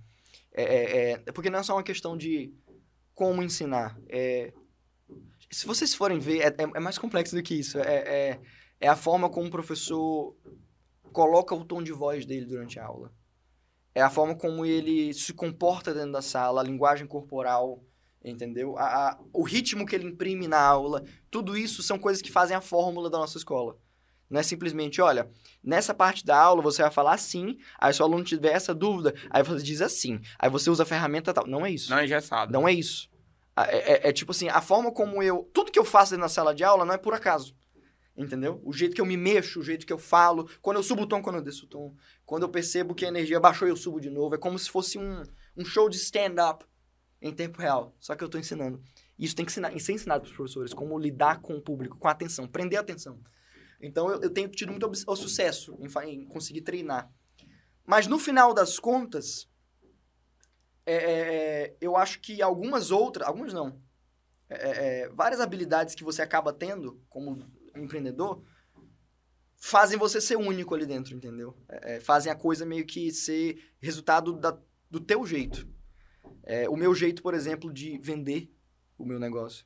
Eu tenho uma equipe de vendas, mas se colocar eu pra vender, eu vendo mais. É. Entende o que eu quero dizer? Uhum. Pode parecer errado o que eu tô falando aqui, mas se botar eu pra vender, eu consigo vender mais e mais rápido. Porque, eu não sei explicar, é quando você acredita muito no teu negócio, você tem essa habilidade, né, de... de- é diferente. A pessoa, o cliente percebe, entende? Então, são habilidades aqui ali que, que é como se fosse um empreendedor, ele, ele tivesse várias habilidades agregadas numa pessoa só. Mas ele não pode fazer tudo, só- tudo sozinho. Entendeu? Uhum. Então é como se ele fosse craque em vários setores ali. Alguns ele não sabe nada. E ele tem que delegar mesmo. Mas ele é craque em vários setores. Porém, ele tem que ter uma equipe que, né, que faça, pelo menos minimamente né, decente o que ele faz. Senão não tem como crescer, você fica preso. É, é complexo isso. É complexo isso. É E- complexo isso. E falando de, de metodologia e de público, a gente nem chegou a falar do da tua estratégia ainda para conseguir se posicionar dessa forma, né? Aham. Que eu, eu queria que tu falasse um pouco também depois. Só que tem uma coisa que eu já conversei muito com o Leils. Do mesmo, do mesmo jeito que a gente já falou que tem a necessidade de, de falar inglês, a gente te conhece. Uhum. Eu conhecia mais de longe, assim, Sim, né? sim. Tô tendo- trocando ideia agora. Sim. Mas a gente, vendo as histórias das pessoas, via que talvez a gente não fosse o público-alvo. Por Uhum. quê? Pelo, pela forma como a gente via as aulas acontecendo, a dinâmica. Aquela Aham. coisa mais contraída, já, Sim. te- te- já vi uma história teu de calcinha ali Sim. e tal. Aí, aí, tipo, tipo, é, é uma metodologia que funciona, Sim. mas, mas que a gente não necessariamente se identificava. Sim. Porque a gente é mais reservado e tal, né? Entendo. E aí... é, Conservador. Eu vou dizer conservador. É, eu acredito. eu acredito que no começo a estratégia era uma. Eu não sei se agora tu tem mudado, tem dois perfis de turma, Uhum. como que isso tem funcionado, ou se tu já sabe que tu já perdeu o cliente por enxergar Sim. da mesma forma que eu, que eu já vi. Isso é uma escolha até consciente, eu diria.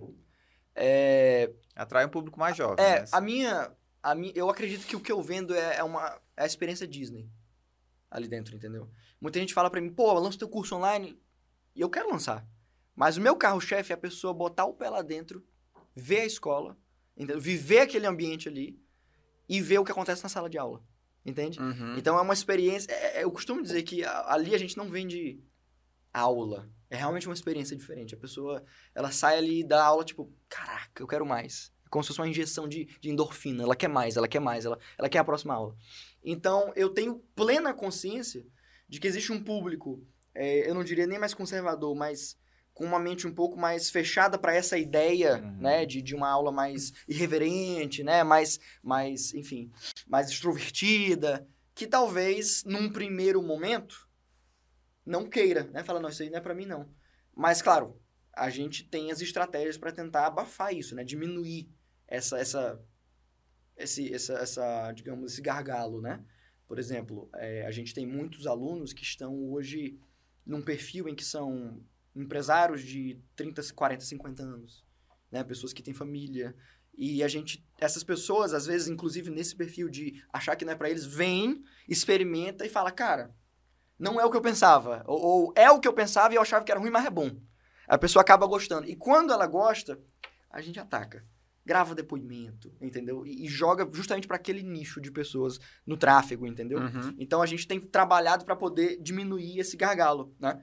Porque eu tenho certeza absoluta, absoluta, que a, a- pessoa mais tímida, reservada possível do mundo, assistindo uma aula, ela quebra aquela timidez com o nosso jeito de ensinar. Eu acredito muito no jeito que a gente ensina e que ele é uma forma de a- a- a fazer as pessoas ficarem relaxadas, entendeu? É- Tranquilo. quebra aquele escudo. Aquele escudo. Eu acho que é muito improvável a pessoa ter a experiência, mas até ela ter experiência é outra coisa, né? É, tem essa vida. Ela, ela, de fato comprar o produto, acreditar e tudo mais. Então a gente tem trabalhado para poder diminuir essa distância, né? Entre ela querer comprar é, é, e, e- e, de fato comprar. Mas vocês vão ter experiência. vocês vão ter experiência. Na primeira aula de vocês, eu vou perguntar, e aí? E vocês vão ver o que vocês vão me dizer. Eu confio muito no que eu tô falando. Pode guardar, pode, pode, pode esperar. Desafio aceito? Desafio ah, ah, já tá lançado, já tá feito já o desafio. Que dia? Tranquilo. Que dia é, Marcos? Não, ele que fala. Tem que ser uma turma com ele. É comigo mesmo. Vou Pronto. lançar agora, semana que vem. Sim, deixa eu te perguntar outra coisa. Mas, é, falando, é, tu não acha que as pessoas que começam tendo a primeira aula com você, elas acabam tendo um, um alinhamento de expectativa assim, Isso foi uma realidade até, sei lá, um ano e meio Começa, atrás. tipo, começa lá em cima acontecia depois- isso. Acontecia isso. É, é, as pessoas tinham aula comigo e, caraca, e às vezes vinha um outro momento, um outro professor com outra, né? Uhum. outra perfil e a pessoa, hum, senti, né? Senti a diferença, eu quero voltar contigo. Isso é uma coisa que a gente começou a sentir no início, né? E aí era uma coisa que me deixava preso. Eu falei, eu tenho que mudar isso aqui. Foi aí que eu comecei a investir mais no treinamento. Porque eu não investia tanto. Assim, no sentido de eu ensinava a dar aula, mas eu não ensinava a pessoa a ser eu. É uma coisa que eu não fazia. E aí eu passei a fazer.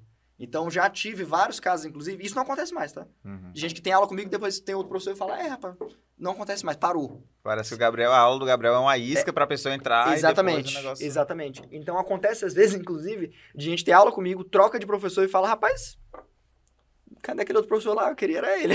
Já se acostumou com o novo professor, né? O jeito dele. Então, é- esse perfil de, dar, de, de ser, de agir, de se comportar em sala de aula, eu tento agora também passar. Então, o treinamento é, é em dois momentos, duas fases. É o pedagógico e o personagem. Entendeu? O show, a É, experiência. De certa forma é um, né? É. É um personagem assim, né? Eu não sou, porque aquilo ali sou eu mesmo. Aham. Mas os outros, às vezes, têm que entender que eles têm que vestir esse personagem. Eu, de fato, sou eu. Ali, ali, ali é a minha personalidade. É o Gabriel, Ali Gabriel. sou eu, não tô fingindo nada. Mas, às vezes, eu tenho que né, fazer esse treinamento pra pessoa entender que, ó, esse aqui é a experiência, é isso que eu quero que o aluno tenha. É assim que eu trabalho. Replique. E a gente trabalha nisso, semanas, até a pessoa chegar num ponto de perfeição, né? Testes, cobaias, a gente chama cobaias para ter aulas, testes com os professores. São semanas de testes, até a pessoa falar, ó, nesse ponto aqui você tinha que ter subido o tom de voz, você tinha que, entendeu? É é bem, parece quase que uma aula de teatro. A pessoa realmente chegar naquele ponto de excelência, entendeu? E claro que eu também demorei muito tempo, né? A chegar nesse ponto em que eu falo, não, aqui, chá comigo, aqui é hora do show. Não, não foi do zero, né? Eu realmente, Uhum. eu realmente treinei, me, me, me, me aperfeiçoei e agora tô conseguindo ah, replicar isso com meus professores. Então, tem dado muito certo. Isso era um fantasma no começo, na minha empresa. Eu vi que tem uma coisa muito corporal, inclusive nas aulas. né? Demais. Tu acha que isso acaba facilitando na- no, no aprendizado, assim, tipo... Demais. Porque é semelhante à, à, à experiência que tu teve quando tu foi na Holanda. Que é muito Exato. é mais não verbal, né? É, eu acho que comunicação, idioma, linguagem, não é só o som que você faz com a boca. É tudo. É o gesto que você faz, a forma como você. Olha, você percebe? Isso tudo conta. Então, quando a pessoa não tem noção disso, é complicado. Porque às vezes tu quer ensinar uma palavra nova, um termo novo, e só de tu feito um certo gesto na hora que falou, o aluno já capta na hora, fala: Ah, show, tá de boa, entendi na hora. Se a pessoa ela não tem essa percepção, ela pode passar uma palavra e a pessoa não captei. Então, isso é muito importante. Essa coisa gestual, é, isso tudo também faz parte da minha capacitação com os A professores. linguagem corporal. É, é quase, é quase uma escola Wolf Maia de teatro ali, entendeu? Na escola. é. Exatamente. Exatamente. Cara, é, fala um pouquinho aqui. Pra onde que o Cia tá indo? Show. Show. Seguinte. Tem uma dúvida a respeito disso. Vai. Lá na frente eu pergunto. Porrada, vamos lá. A gente começou final de 2018, 2019, aquele boom, aquela coisa louca. E vocês devem imaginar que a empresa, como empresa, estruturas, processos, logísticas da empresa, foi assim na base do ódio, né, que cresceu. Porque, de repente, eu queria 100 alunos e eu tava com 1.500, foi um negócio louco. No começo, pra você ter ideia, eu e minha esposa, entre uma aula e outra, a gente aspirava o carpete. Você tá entendendo? Era uma coisa tão amadora no início e de repente, pá, 35 funcionários, setores, tudo assim muito bem organizado. Foi, muita, foi muito rápido, a gente foi forçado a crescer rápido. Então, Todos os processos lá foi tu que criou. sim, não só eu, né? Eu tenho- Assim. sempre tive pessoas que me ajudaram. Tem, tem um cara do processo lá, que é a pessoa que, que cria rotinas e uma, fala. uma pessoa que, que ajudou eh, durante um período foi o próprio Diego Maciel, durante alguns meses. Uhum. É, e eu tive uma pessoa que me ajudou demais, que, que é uma pessoa da minha confiança total, que é meu cunhado. Ah, pronto, já vou já o spoiler aqui, viu? É. Tá feito o convite. Assisti uma palestra dele, Cara, se você chamar pra cá, ele vem. Ele é show. eu assisti uma palestra dele na Esperança. É. Ele, Cara. ele, ele é fora da curva, cara. Eu, eu fico assim, bebendo dele. Eu conheço o cara há o quê? Há, há, há muito tempo, 15 anos, 16 anos eu conheço ele. Que ele tá na família. Egmar Delbel. Ele. Não, ele é fora de série. Você senta no, no almoço da família pra sentar, eu, eu fico assim. Esse desgraçado vai me ensinar um monte de coisa hoje. Entendeu? Você aprende. O cara é o foda. que, que eu vou aprender com ele hoje? Exato. Ele é assim. O cara é formado em economia pela USP, com 20 e poucos anos já estava coordenando o curso de economia aqui em Imperatriz, na Facimp. E aí é, passou no concurso da Petrobras para ser economista da Petrobras com acho que tinha 26, 25, tinha minha idade. E aí foi para Petrobras, o BNDES ofereceu para ele um, um, um trabalho muito melhor, um salário, tudo mais, uma carreira, tudo no Rio de Janeiro. É, com- é, propôs minha, minha irmã em casamento, levou ela pro Rio. E assim, ele era o cara que treinava as equipes do BNDES do Brasil todo. Uau. Ele era o cara que trabalhava no setor do BNDES que avaliava as empresas, o valor que cada empresa tem para o BNDES investir ou não, risco de empréstimo de dinheiro ou não. Ele era o cara que fazia isso. Então, assim, você conversa com ele sobre mercado de ações, mercado financeiro. Ele é bizarro. Ele é bizarro. Ele, ele é num ponto em que você, às vezes, está com. Eu, eu mesmo, na época de escola, estudando matemática, ele, não, isso aqui é um cálculo integral. Ele fazia assim, "Pera, deixa eu te ajudar aqui. Assim, ele é muito inteligente, entendeu? Pra essa área de exatas, finanças, e, e é um cara muito cabeça. Tanto é que é, é, ele hoje é, é, tem uma liberdade financeira muito, muito boa. Ele, antes dos 40, ele tá com 38, 39 hoje, mas ele já bem antes é, alcançou uma, uma liberdade financeira, justamente trabalhando nessa área de finanças, né? E ele hoje tá realizando um sonho de infância, por hobby. Ele começou a fazer medicina. Tá no primeiro período, Uhum. aos 39 anos de idade. Entendeu? Duas filhas, mulher arquiteta em casa, não trabalha, ele não trabalha, a mulher trabalha, ele não trabalha, porque ele já tá tranquilo, né? Ele trabalhou nessa parte de finanças e hoje ele tem uma empresa nessa área de, de factory, adiantamento de título, tá tranquilo e alcançou a liberdade que todo mundo sonha com uma certa idade, né? É um cara que sabe muito o que tá fazendo. Tá muito, ele, ele é... E ele me ajudou. Quando eu comecei a empresa, que ele, que ele viu o crescimento, mas falou, olha, eu vou, eu vou te ajudar. Parte de gerenciamento, parte financeira e tudo mais. Então ele ficou, acho que um ano ou até mais comigo lá na escola. E aprendi demais com ele. Ele ajeitou a casa, né? é, sacadas maravilhosas assim, para otimizar os processos, contratos, tudo, tudo que você pensar. Planos de carreira de funcionário. Isso é fundamental no começo, É. cara. Porque senão depois vira uma bola de neve, Nossa, uma dor de cabeça é. terrível. Chame ele. O cara é fera, você vai gostar. E aí, pra onde que a gente vai? da questão. A ideia é, num primeiro momento, partir pro franchising, pra franquia. Eu, eu vocês devem imaginar, né? Eu recebo muito, muita abordagem de gente que quer né, investir, às vezes investidores bem tubarões, inclusive, é, querendo parte da, da empresa, participação da empresa. Só que assim, sócio é, é um negócio que só em duas situações você deve aceitar sócio. A primeira, se, se você não tem grana e o cara tem, né, e você precisa dessa grana e tudo mais, a pessoa tem essa, essa bala. Ou se o cara é muito bom numa coisa que tu não sabe nada. Né, Ele tem um conhecimento que você não tem. Ele vai agregar com conhecimento, né? Então, é, é, eu, eu hoje eu não, eu de fato não tenho interesse em sócios, mas o, o projeto de espalhar, né, com- em, em formato de franquia, é o primeiro passo. O segundo passo mais natural seria partir para o digital. Só que assim, é, é, o digital é extremamente escalável, né? Pra fazer muito dinheiro com o digital. O problema é que o meu sucesso no presencial foi justamente porque eu fiz uma coisa que ninguém nunca tinha feito. Na forma de ensinar, na forma de vender, na, tudo. É muito diferente a minha proposta. E eu não quero entrar no online fazendo mais do mesmo. Eu quero fazer uma proposta diferente também. No online. Então eu quero, eu quero chegar quebrando, metendo a porrada na porta, entendeu? Uhum. descendo a, a- a perna na, na porta. Porque eu acho que não dá pra, pra assistir uma aula em que tem uma telinha aqui, a telinha do professor no cantinho. Aí vamos ver aqui um texto, vamos analisar esse texto em inglês. Aí você fica sentado no computador. Eu não gosto disso. Eu acho chato. Eu acho que. E eu me boto muito na- no lugar do cliente, entendeu? Eu fico.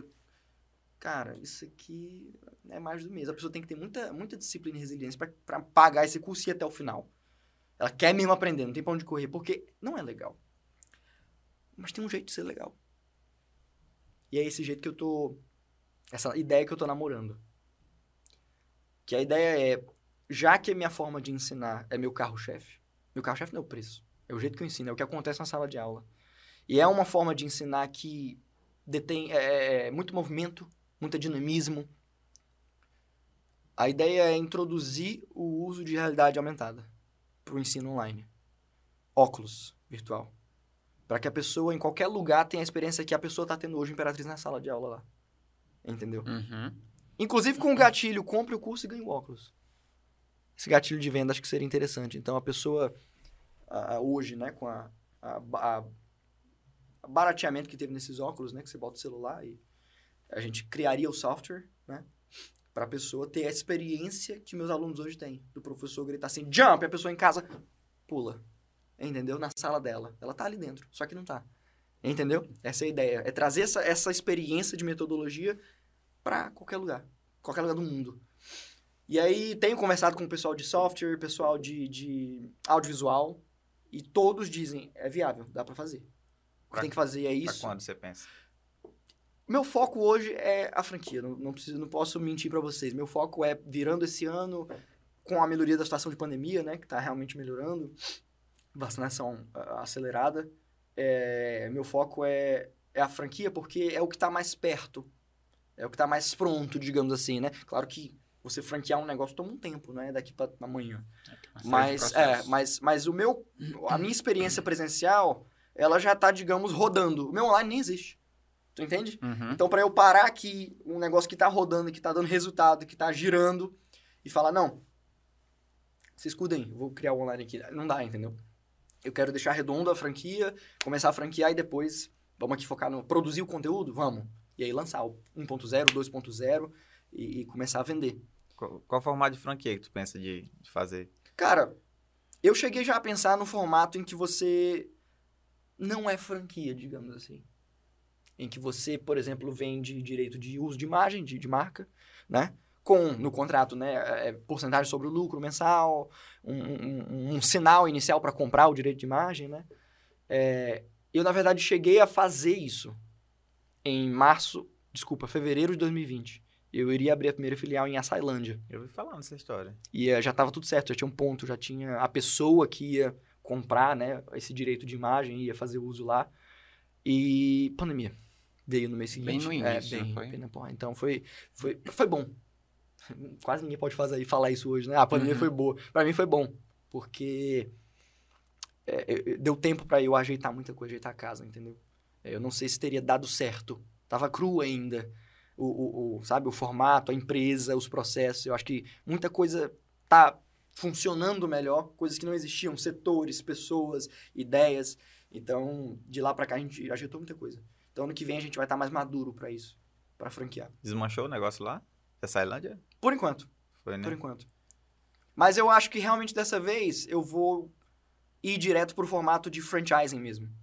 De contratar a empresa pra fazer toda, né, a, a- formatação Uhum. e meter porrada, porque muita gente entra em contato.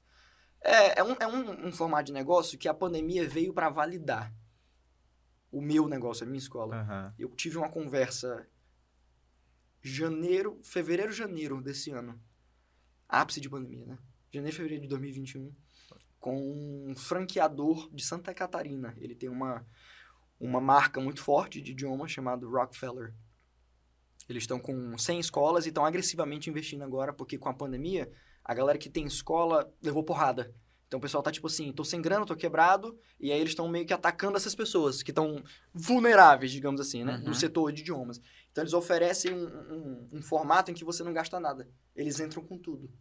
Entendeu? Aí você tem que trabalhar com eles pra marca deles. Tu é o dono, mas eles que botam tudo, eles têm equipe de venda pra ti, e aí eles ganham em cima do teu material, tu não ganha nada no material. É isso que eu ia falar. Que eu, eu tava pesquisando, porque aqui em Imperatriz, pra comer, só tem dois restaurantes legais, né? Uhum. Aí eu pensando, pô, quando a gente vai pra fora, tem Madeiro, tem Uhum. Outback e tal. Eu fui pesquisar Outback, como é que funciona? Não é quem quer, é quem eles vê que tem um perfil. Exatamente. Essas Então- grandes todas são assim. Eles, Então, eles eu ia até dão- te perguntar, quando eu te pergunto, o formato, é se tu queria abrir para pessoas que já têm experiência com idiomas, Ah, ou se você qualquer um também, porque isso faz uma diferença terrível. Eu acho que faz também. Eu acho que, inclusive, a minha experiência é um exemplo disso, porque eu sou talvez o único, um dos poucos, pelo menos de escolas grandes, né, de idiomas aqui em Imperatriz, que também é professor. O- Os demais são todos administradores, que compraram uma marca, uma franquia e tá rodando, né? A pessoa às vezes não, não- nem pisa na escola, é só um gestor, tem uma pessoa lá que, que gere para ele, ele é distante, tem outros negócios, a pessoa que não, né? Uhum. eu sou um dos poucos que de fato tá em sala de aula, que vem da educação, né? Então eu acho que fez muito, fez muita diferença pra mim isso, ter essa visão de, do outro lado, entendeu? Então talvez vender a franquia pra alguém que já vem com esse background de educação, de ensino de idiomas, seja mais interessante. Isso é tudo, são coisas que eu vou amarrar nesse processo de formatação, né? É, eu não posso não. te dizer, não, só vou vender pra quem. Não sei, pode ser que eu mude de ideia, né? Mas... Pesquisado, eu achei interessante. Tipo, olha, é mais ou menos assim. O cara tem que ter 50 mil de capital de giro, Uhum, mas quem vai injetar tudo é a própria Outback. sim. Entendeu? Aí Sim. os caras vão investir uma estrutura de um milhão, só tem que ter 50 mil. Só que não é qualquer um que consegue, entende? Ele tem que ter o perfil Ele tem que ter as metas, é. experiência no, no ramo Ele alimentício queima, por X queima imagem anos. empresa, né? Entendeu? Queima imagem. Então, Que, é o- que hoje é o, é, o, é o grande ativo. É, a credibilidade, a percepção do público sobre a tua marca. Esse cara lá, de Santa Catarina, de Rockefeller, ele falou, olha, eu queria tipo, fazer uma proposta e tal, porque eu, como eu não sou franquia, né? Eu sou independente, digamos assim, Uhum. então eu tô no perfil que ele queria, né? E ele falou, ó, não tenho nenhuma aí no, no Maranhão e cheguei até você. Como é que tá a tua situação aí? Aí eu virei pra ele, cara, eu tenho mais de mil alunos. Ele, é o quê? Eu falei, eu tenho mais de mil alunos. Aí ele ficou assim, meio atônito. Eu falei, ah. Aí fui contar pra ele a história da escola, né? Ele falou, deixa eu te contar uma coisa. Tu é a 95 pessoa que eu, que eu converso esse mês. É, essa reunião que eu tô tendo contigo aqui é a número 95, com donos de escola no Brasil todo. E tu é o primeiro que me diz que tá ok. Que tá bem, que tá no azul, que tá com aluno. Porque tá todo mundo ferrado. Tipo assim, quem tinha 300 alunos agora tem 30 online. Saiu todo mundo, evasão, ninguém tá querendo mais. E tu tá mantendo mais de mil. Qual é o teu segredo? Eu fui contar, não, pô. Aí fui contar a história, né? Fui contar a, a visão e a missão da escola de, de acessibilidade, o ticket médio, né? É, enfim, a, a nossa fidelidade, a nossa experiência dentro da empresa fideliza o nosso aluno. Então, ele ficou assim, caraca, não, o que eu ia te propor nem faz sentido. Na verdade, eu só fiz. a- eu aprendi com o Gil aqui hoje. Obrigado pela conversa, conversou uma hora comigo. Obrigado pela conversa e tudo mais. Então, assim, esses- essas coisas meio que pra mim validaram o negócio. Falar assim, se na pandemia eu fiquei tranquilo, não tive que demitir ninguém, não tive mês no vermelho. Então significa que fora da pandemia eu vou. Entendeu? Uhum. O negócio está validado, ele funciona, ele roda. Até na pandemia rodou. Então, em condições normais de temperatura e pressão, então, é, é sucesso. É você, uma pessoa investindo hoje é, 150, dependendo da escola, 105, da cidade, né? 150, 200 mil para construir e montar uma escola do CIA, ela recupera aí rápido. Entendeu? É muito rápido, o formato de negócio funciona. Tanto é que aconteceu comigo, né? Eu construí, gastei meu dinheiro todo, logo eu recuperei o dinheiro, construí a segunda sede, recuperei, construí de novo o segundo andar. Então, assim, realmente há um retorno, né? É um formato que entrega, entrega ah, retorno para quem investe. Então, eu sou muito confiante no que a gente está vendendo, no formato do negócio. Eu acho que vai ser sucesso. Muita gente de todo canto me, me procura. Gente de Roraima, Mato Grosso do Sul. Ah, fiquei sabendo de você, não sei o quê. Vamos conversar. É, vamos ver aí. Pra, é, você já tá franqueando? Eu falei, não, ano que vem. Tá seguro aí. Tá quase, É. tá quase. E cá entre nós, uma coisa que eu nunca comentei com ninguém. Só, acho que só minha esposa sabe disso, aqui mais, mais próximo. Exclusivo. É, Vamos lá. Eita, pega. eu não tenho a ambição de ser o próximo Flávio Augusto. Não tenho essa intenção. Quando eu digo isso, o que, que eu quero dizer? Eu quero poder, antes dos 35 anos, quem sabe até antes, chegar num ponto de liberdade financeira em que eu posso me afastar e focar na família, entendeu? Quem sabe morar em outro país. Eu não tenho essa ambição de mais e mais, e multimilionário, pai, Forbes. Eu tenho a intenção de alcançar muita gente com essa proposta de revolução na educação. Muita gente. Né? De aumentar, espalhar a escola, muitas unidades e, e vidas transformadas, gente que não tinha acesso agora tem. Isso eu tenho. Mas. É, o tubarão. Não é, eu não tenho essa ambição. Eu gosto muito de conforto, mas não tenho a ganância de querer ser imenso. Eu quero ser grande. Mas eu acho que ter uma vida de qualidade, uma vida tranquila, focar em coisas que te dão prazer, eu acho que isso é- vale mais, entendeu? Então eu, eu quero poder, que quase ninguém consegue, né? É realmente muito privilégio você chegar a esse ponto em que antes dos 40, antes dos 35, você fala, não, eu vou dar um freio. Eu vou trabalhar menos, eu vou focar aqui na minha família, eu vou criar meus filhos, entendeu? Isso é uma coisa pra poucos.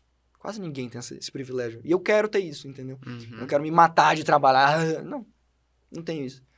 Então, o meu, foco é franquear, espalhar, quem sabe entrar no online nos próximos anos e depois começar cada vez mais é, gerir com distância, à, distância. Botar, formar pessoas para gerir o negócio, líderes, executivos. E, e eu acho que é isso. Eu não sou muito apegado, sabe? Eu tenho muito orgulho da história da empresa e do que a gente está fazendo. Muito orgulho. Mas eu sou daquele empreendedor que acredita que empresa é feita para vender. Você tem que vender a empresa em algum ponto. Porque senão, ou você passa pro seu filho e sabe se lá se vai ter sucesso ou ela quebra. Só tem essas, essas opções. Né? É muito raro uma empresa ficar 100, 200 anos no mercado com sucesso. São poucos os casos. Coca-Cola, essas- né? A maioria das Uhum. empresas vai quebrar, não tem pra onde. Ela vai quebrar, vai acontecer alguma coisa. Então eu não sou apegado. Tipo, ai, a menina dos meus olhos, o CIA, eu vou passar. Ai, outra pessoa, se não Se tiver uma, uma proposta interessante, entendeu? Por que E- não? bola pra frente. Vou investir em outras coisas, vou aprender sobre o mercado financeiro. Vou aprender, entendeu? Vou aprender sobre o mercado imobiliário, vou aprender. Vou aumentar meu, meu, meu, meu conhecimento. Vou investir em outras coisas, diversificar e ficar tranquilo. Vou ficar doido, não, escravo de dinheiro, trabalho, vou não. Entendeu? Não tenho essa ambição. Eu quero viver pra minha família, pra, sabe? Para as coisas que, que realmente dão prazer e que te trazem. ah, que te edificam, sabe? Porque no final das contas, muita gente se mata de trabalhar, mas não é feliz. Entendeu? E aí, qual o sentido? Que viver. A vida é uma, entendeu? Tu tem o quê? 60, 70 anos, assim, produtivos, com saúde. Você vai ficar a vida toda se matando pra bater a meta, a próxima meta, a próxima meta. pra- Não. Entendeu? Então, é, eu tenho mais orgulho do, do, do impacto social que o CIA tem feito e vai continuar fazendo do que dos números de faturamento e lucro, que são muito bons. Mas o que enche meus olhos é ver um pai chegar em mim e falar assim, ó, eu queria conversar contigo, o que foi? Não, queria te agradecer porque até dia desse eu só podia botar minha filha mais velha, porque as outras tinham que esperar ela terminar o curso para poder entrar. Agora as três podem entrar ao mesmo tempo porque cabe no bolso. Tá entendendo? Isso aí, meu amigo, já é, é a minha missão, entendeu? Isso já, já para mim, já completou o ciclo do que eu quero realmente fazer. É esse impacto, essa diferença. E eu realmente acredito que quando as pessoas veem que o que você tá falando e pregando é verdade, que tu não tá aqui num personagem, tipo, ah, eu sou um bom samaritano. Não. Quando as pessoas percebem verdade pelo que tu faz, elas compram a tua ideia. Elas abraçam a sua ideia. Então eu acho que o grande sucesso do CIA é porque eu realmente realmente acredito nisso. Eu, eu, é, essa, essa, esse lema do CIA de, de, democratizar o acesso, de, sabe, de quebrar os tabus, isso não é um, um, um lema de venda, entendeu? Não é um, uma, um gatilho que eu criei para vender curso. Não é isso, é o, é o, que eu quero fazer mesmo, entendeu? E a gente está fazendo. E enquanto a gente puder fazer, a gente vai fazer. É isso. Massa. Tenho uma dúvida. Diga. A gente tinha conversado, acho que chegou o momento. Chama. A quase chorou, hein? Rapaz, eu tô aqui emocionado, cara. Não, mas realmente, conversa muito boa. Gabriel, cara, se, se, se você tem um desejo de caminhar para uma tranquilidade de vida, uhum. né? É, por que, que isso é entrando muito no nosso mercado? Tá. Por que, que você tem desenvolvido tanto a sua marca ao ponto de, às vezes, parecer, não só na minha visão, mas que você desenvolve a sua, a sua imagem e carrega a do Cia nas costas. Uhum. Eu acredito muito, muito, que quando você, empreendedor, associa sua imagem ao seu negócio, você tem mais potencial de, de, de venda, de, de dar credibilidade à sua marca, você dá uma cara para sua empresa. E eu trabalho com educação. Eu não sou uma corretora imobiliária. Eu não sou um, um banco, entendeu? Eu sou eu sou professor. E eu acho que quando você lida com gente, que é educação, né, que é trabalhar com gente, tem que ter um rosto, tem que ter uma pessoa que é aquele aquele norte para a referência, né? Tipo, caraca, essa escola tá fazendo diferença. E quem tá liderando isso aí é esse menino aí, ó. Menino novo, né? Que bacana essa história desse menino, o que ele quer fazer. Inspirador. E, e quando as pessoas se inspiram em você, ou enfim, em qualquer coisa, existe uma magia aí. Entendeu? Existe uma magia. Pode prestar atenção, as principais marcas hoje. Apple, a ascensão, a ascensão da Apple, ali nos anos 2000, anos 90. Ah, eu tava assistindo ontem a história novamente, pela quarta vez As filme. pessoas, a, a referência é o Steve Jobs, pô. A inspiração que aquele cara passava, né? De história de vida, de Bill Gates com a Microsoft, entendeu? Elon Musk. Tu acha que Elon Musk não, não, não associa as empresas a ele? Ele é mais conhecido que as empresas dele. Tu sabe, às vezes, quem é Elon Musk, tu não sabe quem é a, a, a SpaceX. A da Tesla, né? Mas... É, a Tesla talvez, mas SpaceX você fica assim, SpaceX. Ah, é desse... ele é conhecidíssimo. Agora, se ele não, não tivesse essa, essa massificação da imagem dele, né? E claro, não sendo uma imagem negativa, tem que ser uma positiva, né? Talvez ele vendesse menos. Alcançaria menos pessoas. Então eu acredito muito nisso. Eu acredito que se, se. Claro, porque tem empreendedor que não gosta de botar cara, né? Sim, Isso para mim é um problema. Mas isso aí tem pessoas que não gostam. Vai entender, né? É a personalidade da pessoa. Ela não tem essa capacidade. Tô falando isso aí, eu vi um dado. Foi agora no início, período de pandemia. Uhum. Que a Tesla cresceu mais que a Ford. Por quê?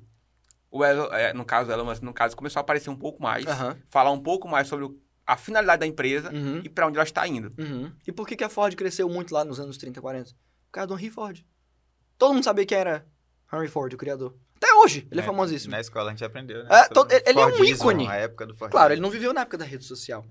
Ele viveu em outra época. E todo mundo sabia quem era o cara. Ele fazia questão de ser um líder, de mostrar, não, quem manda essa porra que sou eu, sou é bom. Eu tô inovando tal. Quando as pessoas têm essa referência, elas botam muita fé no que tá fazendo, entendeu? Na tua Uhum. marca, na tua empresa. E eu acho, eu realmente acho que um, um empreendedor que não bota cara tá perdendo dinheiro, tá perdendo oportunidade, tá perdendo venda. Ele fica agoniado. E, e um- um- um- uma prova cabal disso são as redes sociais, o algoritmo. Bota uma artezinha tal, dizendo ali, tá, preço tanto, produto tal. Não, não, não. Agora bota a tua cara falando a mesma coisa que tá na arte. Cinco vezes mais o alcance no engajamento. Porque as pessoas se conectam com pessoas. Entendeu? Uhum. Gente se conecta com gente, não é com, sei lá, número, com. Entendeu? Então, é, é, pode ver que propaganda de banco sempre tem gente. Propaganda de banco sempre tem pessoas, a família sorrindo, é, entendeu? É sempre uma, uma mensagem que tem a ver com o emocional. é, é- é gente, é você. É, ah, ser pai é muito mais do que crédito, é acreditar. É, Me vendeu um seguro de vida. Acabou de vender um seguro de vida. entendeu? Por que, que, que, que se faz isso com essas empresas do ramo financeiro? Porque sabe-se que as pessoas se conectam com gente, não é com um número. Ah, bota sua conta aqui no Bradesco que você vai ganhar tanto, número tal, o cartão é assim de anuidade. Se isso fosse na TV, ninguém, ninguém ia, pô. As pessoas, elas querem história. Histórias conectam as pessoas. Apelo emocional. Apelo emocional, é, é, se, ver uma, uma, uma história, uma, uma propaganda, uma coisa, e se ver naquilo ali. Ou pelo menos ver como você queria estar. Que é a questão da pessoa, né? Que bota o rosto. Você olha para um líder como esse, um Elon Musk, um Steve Jobs, você fala, pô, que massa, né? Que inspirador. Quem sabe um dia eu posso ser um pouquinho como ele, entendeu? Por isso que eu invisto muito na minha imagem, porque eu acho que é, é, tem que ter essa. E é engraçado porque se você pensar em outras ah, escolas de idiomas também do mercado, é, tirando acho que a WiseUp, que você talvez vai ligar ao Flávio Augusto, quem não é muito ligado com a questão de, de, né, de empreendedorismo talvez não saiba quem ele é. E ele veio à tona com essa história assim pouco tempo. Eu acho que ele veio depois que ele comprou o estádio. tempo. É. é. É, Estádio, ele começou em 2015 estádio, ali é. que ele começou. É. Mas ele percebeu isso, né? Ele tá ligando muito a imagem dele aos negócios Uhum. dele. Mas tirando ele, é difícil tu pensar numa escola de idiomas, uma faculdade, que tu fala, ah, aquela escola ou aquela faculdade, ah, que é daquele cara ou daquela mulher. Tu não faz, não tem um rosto, entendeu? Uhum. Isso pra mim, eu acho que não é tão interessante. Eu acho que tinha que ter mesmo, entendeu? Aqui, ó, por isso que se trazem pessoas famosas pra fazer propaganda. O NIP, aqui você pode. Aí você bota o André Marques pra fazer propaganda. Entendeu? Não é o dono da Unip. Talvez o dono da Unip é um cara de 76 anos que não consegue nem olhar pra câmera. Ele não vai botar a cara dele, entendeu? Então bota-se uma pessoa que é referência, que é um rosto conhecido, porque as pessoas se conectam. Mas e se essa pessoa for o próprio dono? Aí é mais interessante, entendeu? Bem mais Então interessante. te torna refém. Isso de um não se ator. torna refém e você cria aquela sua persona, né, para as pessoas. Uhum. Então, é, qualquer propaganda minha, eu não chamo ninguém, ai, contrata o, o ator tal pra falar na minha propaganda. Não, eu mesmo falo.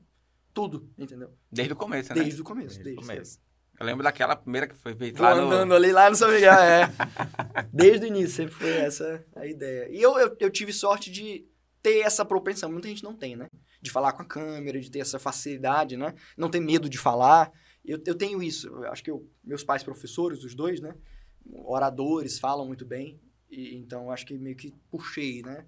Claro que eu trabalhei muito também, né? Esse tipo de coisa que Tem que desenvolver. né? tem, você desenvolve. Tem gente que fala, ah, eu não consigo, mas consegue.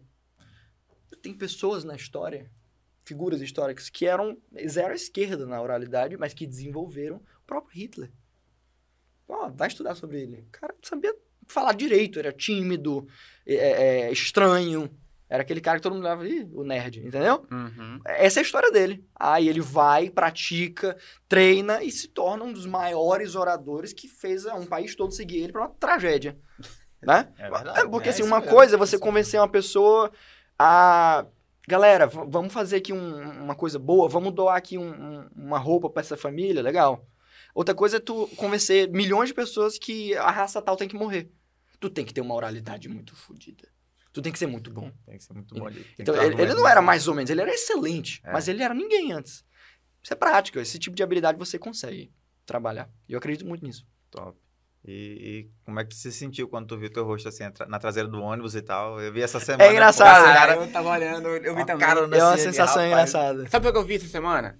No YouTube. Eu não sabia que tu tava fazendo isso no YouTube. Aham, aham. Eu tava assistindo, eu Aham. tava, pass- eu tava vendo um videoclipe no YouTube aqui, no meu celular. Tava no carro. Ouvindo aqui a música, tudo, aí quando eu dou fé. Aquela propaganda, eu tava ouvindo, não vi. Tava aqui no, no- no carro aqui, né? e Sim. Eu, eu comecei a ouvir. Falei, eu conheço Conheço essa voz, Esse an- Isso é um anúncio. Parei, olhei o carro, olhei aqui. Caraca, velho. Tá até no YouTube. Você que tá no Maranhão, uma coisa do tipo assim, né? É. No, no comercial. É. Tá abrindo esse comercial aqui, eu falei, caraca. É, A ideia é você pegar um período de, de tempo e dar a sensação para as pessoas que tu tá em todo canto. Cara, pra onde eu olho esse menino, pô, eu vou lá ver o que é esse negócio. Eu saio na rua, o ônibus tá lá. Eu vou na internet, o menino aparece. Na TV, eu tô vendo o jornal, aparece o menino. Não, isso aqui tem que ser bom. Botou entendeu? TV também? Botei, Botou. botei. Então você vai Entendi. empilhando ali, deixando a pessoa entender aquela coisa, e aí pá, aí você passa um tempinho, tranquilo, só na maciota, daqui a pouco porrada de novo. Então é, são estratégias que você vai usando, né? Uhum. E o fato de você poder usar a própria imagem, como é o meu caso, é, é muito bom. E quem te ajuda nessas ideias, assim? Cara, Por exemplo, para definir pontos de contato nessa, nessa tua campanha de matrículas agora. Que teve um menino, teve, teve o, o ônibus e tal, uhum. mas tu poderia ter muitas coisas. Sim. Tipo, um- fazer um mini dó, sair colando por aí, sim, nas sim, paredes. Sim, sim, sim. O outdoor, não sei se tu colocou também. Sim. Mas É- são coisas que não dá pra mensurar, mas, certeza. mas nessa estratégia de guerrilha aí dá pra fazer um negócio bem. É um, é um trabalho bem em equipe, pra ser sincero. É, é, as, as ideias criativas, é, o que vai ser a propaganda, o que vai ser. ah, é, parte muito de mim. Né? Claro que a parte de, de executar, por exemplo, a arte, eu não ensino nada. O Leon não ajuda, né? Os outros designers e tal. Ele, ele é muito bom. E aí eu sou, como eu falei, eu sou muito opinioso, né? Eu participo do Uhum. processo, muito de perto. É, mas, assim, como isso vai chegar na, no, no público, né? Aí já é uma coisa que eu diria que todo mundo participa. Quando eu falo todo mundo, é, pessoas da minha confiança dentro da empresa, que, que tem essa, é, digamos, essa, esse poder de me fazer ouvi-las nesse sentido, entendeu? Tipo assim, Uhum. olha, eu acho que a traseira do ônibus é legal. Tipo, tem aquelas pessoas que você fala, não, essa pessoa sabe o que tá falando, entendeu? Você ouve mais, né? Isso é normal. E a parte de internet, é, meu irmão trabalha com tráfego. Ele, de fato, trabalha com isso, né? Então, ele me ajuda muito nessa parte de tráfego, de, de segmentar e tudo mais. Então, a gente tá sempre em comunicação. E, e é isso, eu acho que cada setor ali meio que foi aparecendo uma pessoa para me auxiliar, né? A minha irmã arquiteta fez o projeto da escola. Meu cunhado já deu na gestão. Leonan apareceu lá na faculdade, eu lembrei dele, trouxe, entendeu? Uhum. Então, acho que você fazer bons contatos é muito importante. Sabe? Você conhecer as pessoas certas. E é muito comum, às vezes, você se pegar num, num, num ciclo vicioso de, de, de estar com as pessoas que não são tão certas. Isso é muito normal na vida. Todo mundo já se pegou na situação. É. Cara, o que, que eu aprendi hoje no- quando eu saí com meus amigos? Nada. Não teve nada que se salvasse da conversa. Sabe? Chega nesse ponto que você fala assim, cara, não tá me fazendo bem isso aqui. Não, não aprendo nada, não, não me leva pra frente, não. É. Entendeu? Não é ser interesseiro, mas intencional, né? Exato. Então eu acho que você ter essa noção de saber separar as coisas, quem é amigo pra. Yeah, e quem é amigo pra. Ó, você é meu parceiro, vamos, vamos crescer junto, me ajuda, eu te ajudo aqui, tu me ajuda ali. Você tem que saber separar isso. E, e essas pessoas aqui, que são esses amigos que te edificam, você tem que cultivar muito. Cultivar muito, cultivar mesmo. De pegar o seu live, de ver, ei, amigo, como é que você tá? Você tem que ter isso, porque o que eu já consegui de facilidades, de acelerar alguns processos na minha vida com, como empresário, porque um amigo meu que conhecia fulano, entendeu? Que- não, eu te, eu te indico. Não, eu- a gente ajeita aqui pra ti, entendeu? Então, essa coisa de conhecer as pessoas certas é, eu acho que é tudo, quase. Eu que o diga. É, Eu que o diga. me conte. É, pra conseguir você aqui, Ah! Eu que o diga. teve um QI muito grande. É. Toda hora, Leonan, fala velho. com ele aí. Me ajuda, me Leonan, o ajeita. Leonanzinho, amigo, ficou em cima, viu? Ficou legal, é. Não, Mas, mas assim, satisfação cara, tá é aqui. uma. Isso que tu tá falando é uma grande verdade, pô. É, não é por interesse. Sim, Não, não, Não, é. é, eu, é. ta- eu também tenho isso, não é por interesse. Uhum. Hoje, nosso ciclo social é, é aquela coisa. O homem, ele é produto do meio, Uhum. né? Eu tenho muito isso enraizado aqui na minha mente. Porque é, a partir do momento que... Não é dizendo que eu não tenho amizades que são assim, entendeu? sim, sim. Mas é porque eu sou um cara. Não é que eu vou dizer até a palavra. né? Não é que eu seja um cara workaholic, digamos, aquele Entendi. cara viciado no trabalho. Não. Mas é, eu, eu tenho uma- uma- um princípio, né, de que eu tô numa fase de crescimento, então eu não tenho muito tempo para me estar perdendo, Uhum. né, com coisas que não vão me agregar naquilo que eu estou olhando como uma meta de futuro. Uhum. Né? Não dizendo que eu tenho, não tenho meus tempos de bobeira, Sim, mas são muito poucos. entendo, entendo. Então, assim, eu pa- compartilho muito disso. Aham. Sim, perfeito. Perfeito, perfeito, perfeito. E é uma fase da vida nossa de juventude, né? Que a gente tem que tentar queimar mais linha, o mais linha possível, É. né? É, não, não ficar tão de bobeira e porque acho que quando você é, é, é, não tem isso em mente, isso vai lá na frente vai chega a conta, entendeu? É. Às vezes É, a pessoa cara. faz escolhas erradas, adia, ou, ou- ou, é, sabe, não faz o que era pra fazer, e aí quando chega nos 25, 30, 35, a pessoa fala, não era pra eu estar nessa situação que eu tô. Era pra eu ter feito isso, isso, isso, e chegar daqui, aqui, aqui, e eu estaria tranquilo. Mas não, agora eu tô com essa situação aqui, aqui, aqui, que lá atrás eu devia ter feito isso ou aquilo outro. E tá, então, a, a vida é muito assim de uma besteira, uma escolha, né, que você toma ali que. E acho que essas bifurcações, essas escolhas que a gente faz, elas acontecem umas 30 vezes por dia, a gente só não percebe. É. Grandes escolhas que definem o teu Uhum. futuro. Não é só o amanhã, é o mês que vem, o ano que vem. E por aí vai. Ah, talvez eu, eu- o fato de eu ter estado aqui, ter escolhido vir pra cá, aceitado o convite, alguém vai me ouvir, sabe? E falar, não, eu posso te ajudar com isso, isso, isso, bora trabalhar, bora! Aí começa uma parceria, ou uma pessoa quer investir, que vai se tornar um, entendeu? Uhum. Pode estar acontecendo agora isso, entendeu? Então, é, é, é assim, assim às vezes mesmo- você su- subestima, né? É, a- até mesmo para desmistificar muitas coisas, né? Às vezes a pessoa tinha uma, uma imagem do imagem, Gabriel, uma história e tal, e uma pensava imagem. que era uma coisa e na verdade é outra. muito. Pois É, é, né? justamente a proposta do programa é para que a gente tá tendo aqui um papo de boteco sem cerveja, Sim, certo? Sim, sim. Só que aí outras pessoas podem ouvir o que você tá falando, Sim. entende? A, a grande sacada desse programa é só isso, É, sabe? É- é trazer algo relevante mesmo Sim. para as pessoas e desmistificar algumas coisas. e as pessoas falam, né? É, as pessoas julgam demais. Elas, muito, é impressionante, é, é bem tóxico, né, a forma como as pessoas... É, é normal da sociedade, a internet meio que mostrou isso, né? Deixou. Eu já vi muita coisa, ouvi muita coisa, assim, que... Tipo, E tu chegou quebrando barreira do começo ao fim. No começo É. eu brinquei falando da tua roupa aí, mas tem um porquê muito lógico por trás, Sim. que eu já conhecia, Sim, né? Da linguagem corporal e tal. sim. Muita gente tá, não tem a menor noção e sai falando, não, o menino é um arrogante, tá um Se riquinho, o pai dele é. deu tudo pra ele. É, é... Ele- Vixe, você já ouvi demais. Ah, velho. Patrocínio. É. Cara, a gente é, é, olhando- tem gente que, tipo assim, olha pro Gabriel, olha assim, essa pelezinha branquinha, imagina assim, cara, ele, no mínimo, ele fala inglês, então ele é da Europa, de Ah, algum tem de lugar do família tipo, né? rica. Família rica, tudo. É. Cara, isso é um, é uma, é um pré-julgamento totalmente errôneo, É. né? Quando a pessoa, principalmente quando ela não conhece a tua história, Uhum. né? Isso acontece muito, Sim. muito. E tem uma... Contigo, Pode falar. aconteceu, já acontece, acontece comigo constantemente, É. pô. Constantemente pessoas olham assim, o cara branquinho, lourinho, Aham. olha pra mão dele, não tem nenhum calo na mão. Aham. O cara não sabe que eu me fudi na roça, pô. É. É, meu patrão. Entendeu? Só sabe quem tava lá. Só né, quem sabe quem tava lá. É. Então, esse, esse julgamento precipitado pela sociedade, Aham. cara, é um, é um negócio que eu, tipo assim, eu abomino. Muito, Sim. muito mesmo.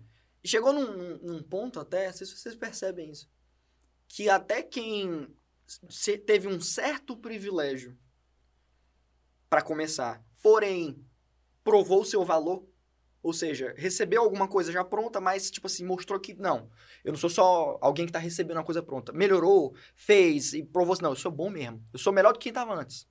Só que eu recebi já andando o trem. Uhum. Essas pessoas estão sendo julgadas, tipo assim, no sentido de, ah, não, já recebeu pronto, isso aí isso não é empreendedor não, isso aí é, já ouvi muito isso. Gestor. É, é já já empreendedor, tipo, você é filhinho de papai. A pessoa, tipo assim, bate todas as metas, muda a empresa, muda tudo, transforma, prova que é melhor do que quem veio antes, pegou uma coisa, melhorou, mas esse mérito não existe. Porque só vale se a pessoa tivesse começado do zero. Isso tá acontecendo também, já vi demais. Não, só se você começou do zero. Se não começou, você não, não tem mérito nenhum, você não merece parabéns nenhum. Se você não passou fome, É, se você você não pediu tem, dinheiro no tem que ter uma história que você. Se você não tem essa Tem que história. ser ralado, se não for ralado, você não, não faz vale. parte do nosso grupo aqui. É. Entendeu? Quantas pessoas recebem coisa pronta e quebra? Entendeu? Uhum. Então o fato de você pegar uma coisa pronta, entre aspas, né? Você pegar uma- uma- um negócio, uma ideia que veio, sei lá, do seu pai, de alguém, enfim, e, e- e- e melhorar ela, continuar trabalhando, aumentar os números, aumentar as vendas, tudo mais. Isso é um mérito absurdo. Isso significa que talvez, provavelmente, se você não tivesse recebido pronto, você teria tentado do zero e teria feito um negócio muito bem feito. Porque mostra que você tinha ah, talento, você tem, você, você sabe o que você está fazendo, né? Então, tem gente que é muito tóxico nesse sentido, né? Uhum. Olha ali, não, mas aquele cara ali começou do zero. Ah, Essa aqui, é, isso é berço de ouro, pai. Isso aí é, tá fingindo que é empreendedor. Tá brincando de ser empreendedor. A pessoa trabalha 15 horas por dia, 16 horas por dia, e o outro aqui do outro lado não faz bosta nenhuma, querendo soltar veneno, entendeu? Então, acontece demais. Acontece, demais. É a boa e velha inveja. né? É, Inclusive, você deve ter escutado muito, né? Naquela postagem lá do. eu ouvi muito, é, porque assim, no meu caso, tem gente que acha que foi o que aconteceu, né? Que eu Uhum. recebi uma coisa pronta. Na verdade, eu comecei literalmente do zero, sem dinheiro nenhum. Mas uma das pessoas que estava na postagem, que vocês devem saber quem é, Aham. Sim. é uma pessoa que tá nessa situação. Ah, ah, Eu um trem andando, hora. é, um Na trem hora. andando, Uhum. entrou e o negócio foi lá pra cima. Entendeu? Bateu o recorde de venda, o cacete, reformulou a empresa toda, mas não vale. Não, não, não é válido. Você tinha que ter passado fome. Senão você não tem mérito nenhum. Entendeu? Eu achei bacana que agora ela tá construindo uma história diferente, paralela, né? Sim, o ela negócio, tá impri- imprimindo o jeito o dela. negócio dos carros lá também e tal. Danada. Nossa, a mulher desenrolada. Vende que nem. Você, você nem quer comprar, ela vende pra ti. É. Ela é danada, danada. E tá ali. O pessoal tá falando mal, ela tá ganhando dinheiro dela. Querendo ou não, a gente tá, tá nesse mundo pra ser julgado, É, né? é isso aí. Bem ou mal, Sim. arriar onde tá o ponto. É, Tô cagando e andando pro que estão falando. exato. Eu, Exatamente. eu- eu falo pra muitas pessoas, se você não fizer, você vai ser julgado. E se você fizer também, É, então escolha arriscar, cara. É isso Todo aí. jeito vão falar, é isso sabe? aí. Todo jeito vão falar. As pessoas descontam a frustração delas. Né? É. A maioria das vezes é isso. É. É isso mesmo. Cara, Vixe. deixa eu falar um negócio pra ti. A gente Diga. bateu um recorde aqui hoje, viu? Como assim? O maior episódio O maior da episódio até história. hoje do podcast hoje. Baixa aí, baixa aí, baixa aí, baixa aí, baixa aí. o papo tá tão bacana, velho, que a gente nem viu a hora passar. Show. Viu? Maravilha. Na verdade, eu vi, mas eu queria Não, mas, eu, mas, mas, mas tá um negócio instigante. A Neca ali, a Tá um bichinha negócio, tá, tá um negócio instigante. tá com lé tá já mão. Tá de boa. Gente, cara, eu tô, tô assim, satisfeitíssimo, né? Tô muito feliz. Com também. esse papo aqui de conhecer o Gabriel, as mesmas lá das raízes. Já conheci um pouquinho, Sim. né? Mas assim, essa essência de propósito, a gente, a gente sente um pouco mais de empatia quando o próprio dono conta a história. Sim, sim. Com né? certeza. E isso aqui foi, foi passado aqui pra mim hoje para arrumar. Eu Certeza, acredito que certeza. muita gente que vai ver isso aqui, vai ouvir isso aqui, vai ter uma outra noção, Show. né? Maravilha. Com relação a tudo que foi dito, Aham. né? Aquilo, acredito que muitas ideias negativas que tinham sobre Sim. Gabriel, sobre Cia, coisa do tipo, Uhum. caiu por terra nesse É. momento. Deixando claro. Aleluia.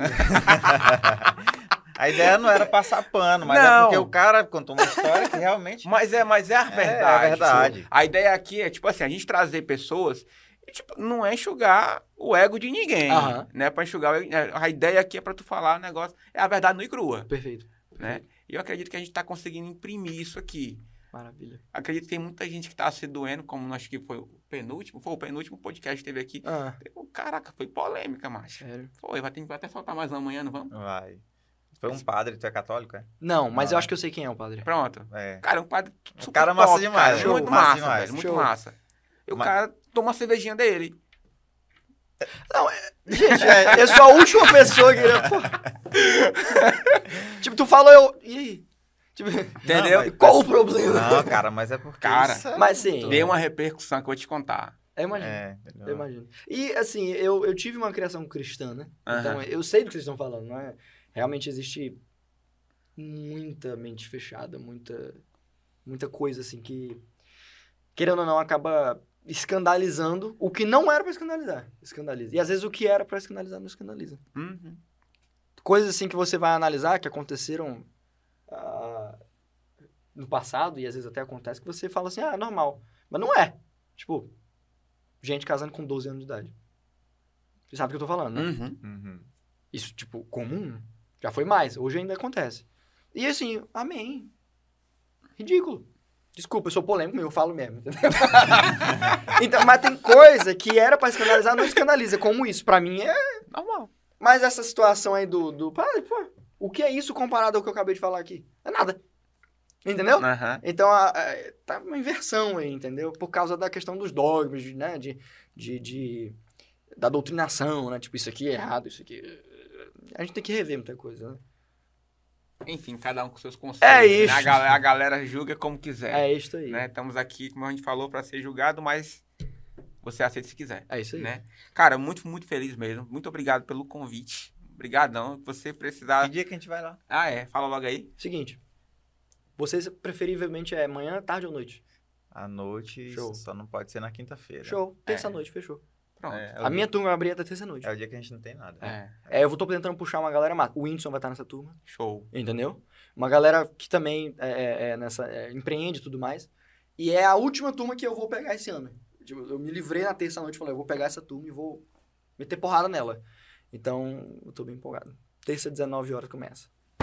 Tem um perfil. é, Essa aí é dos empresários que eu vi falar? Não, essa aqui é o seguinte. É normal. É, eu não diria normal. É porque eu tinha essa, essa ideia, né, de fazer uma, uma turma apenas com empreendedores e empresários. Só que é um. eh, eh, Vocês vão entender o que eu tô falando. É uma classe difícil. É difícil, rapaz. Quero, quero. Então vamos se matricular. Silêncio. Aqui eu. Cadê assim, às vezes proteleios não é mais? nem, nem, nem- Às vezes não, a maioria das vezes. Não é má fé, porque a pessoa é ocupada, não bota como prioridade e tal. Então é difícil lidar com, com esse perfil. E aí eu tentei, tentei fechar. eu falei, Cara, não vai, o pessoal não. Quer saber? Vou entrar em contato com quem já tinha, né? Ou matriculado, ou falou, não, tô dentro. Eu falo, ó.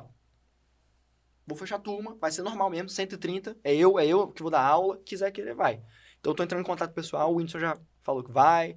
Tem outra, outra galera aí que vai também. Se vocês puderem, vai ser show. Perfeito. De boa. Desafio aceito. Que horas é? Sete da noite. Às Sete. 19 horas. 7 às 9. Estaremos lá. É nóis. Show? Vamos ver se vamos correr dessa aula, hein? Não, vamos não. Só não embora de calcinha, pelo amor de Não, é. Não, não, vou botar. Vou botar em você, brincadeira. Ah, é porque no outro era ele que tava. É. É. Quando- Eu saí maquiado dessa. Não, brincadeira, brincadeira. Gente, é com esse clima de descontração muito bacana que a gente teve aqui com o Gabriel Porto. Aprendemos muito. Acredito eu que você também vai aprender muito com esse conteúdo que foi passado aqui. Então, replique, compartilhe, né? Siga lá, Cia, Portugal, Porto, Porto Gabi. Porto Gabi, tá? Então é nóis. Próximo episódio. Fica ligado que vai vir muita coisa boa por aí. Valeu. Valeu. As duas câmeras. É nóis. Fechou. Valeu.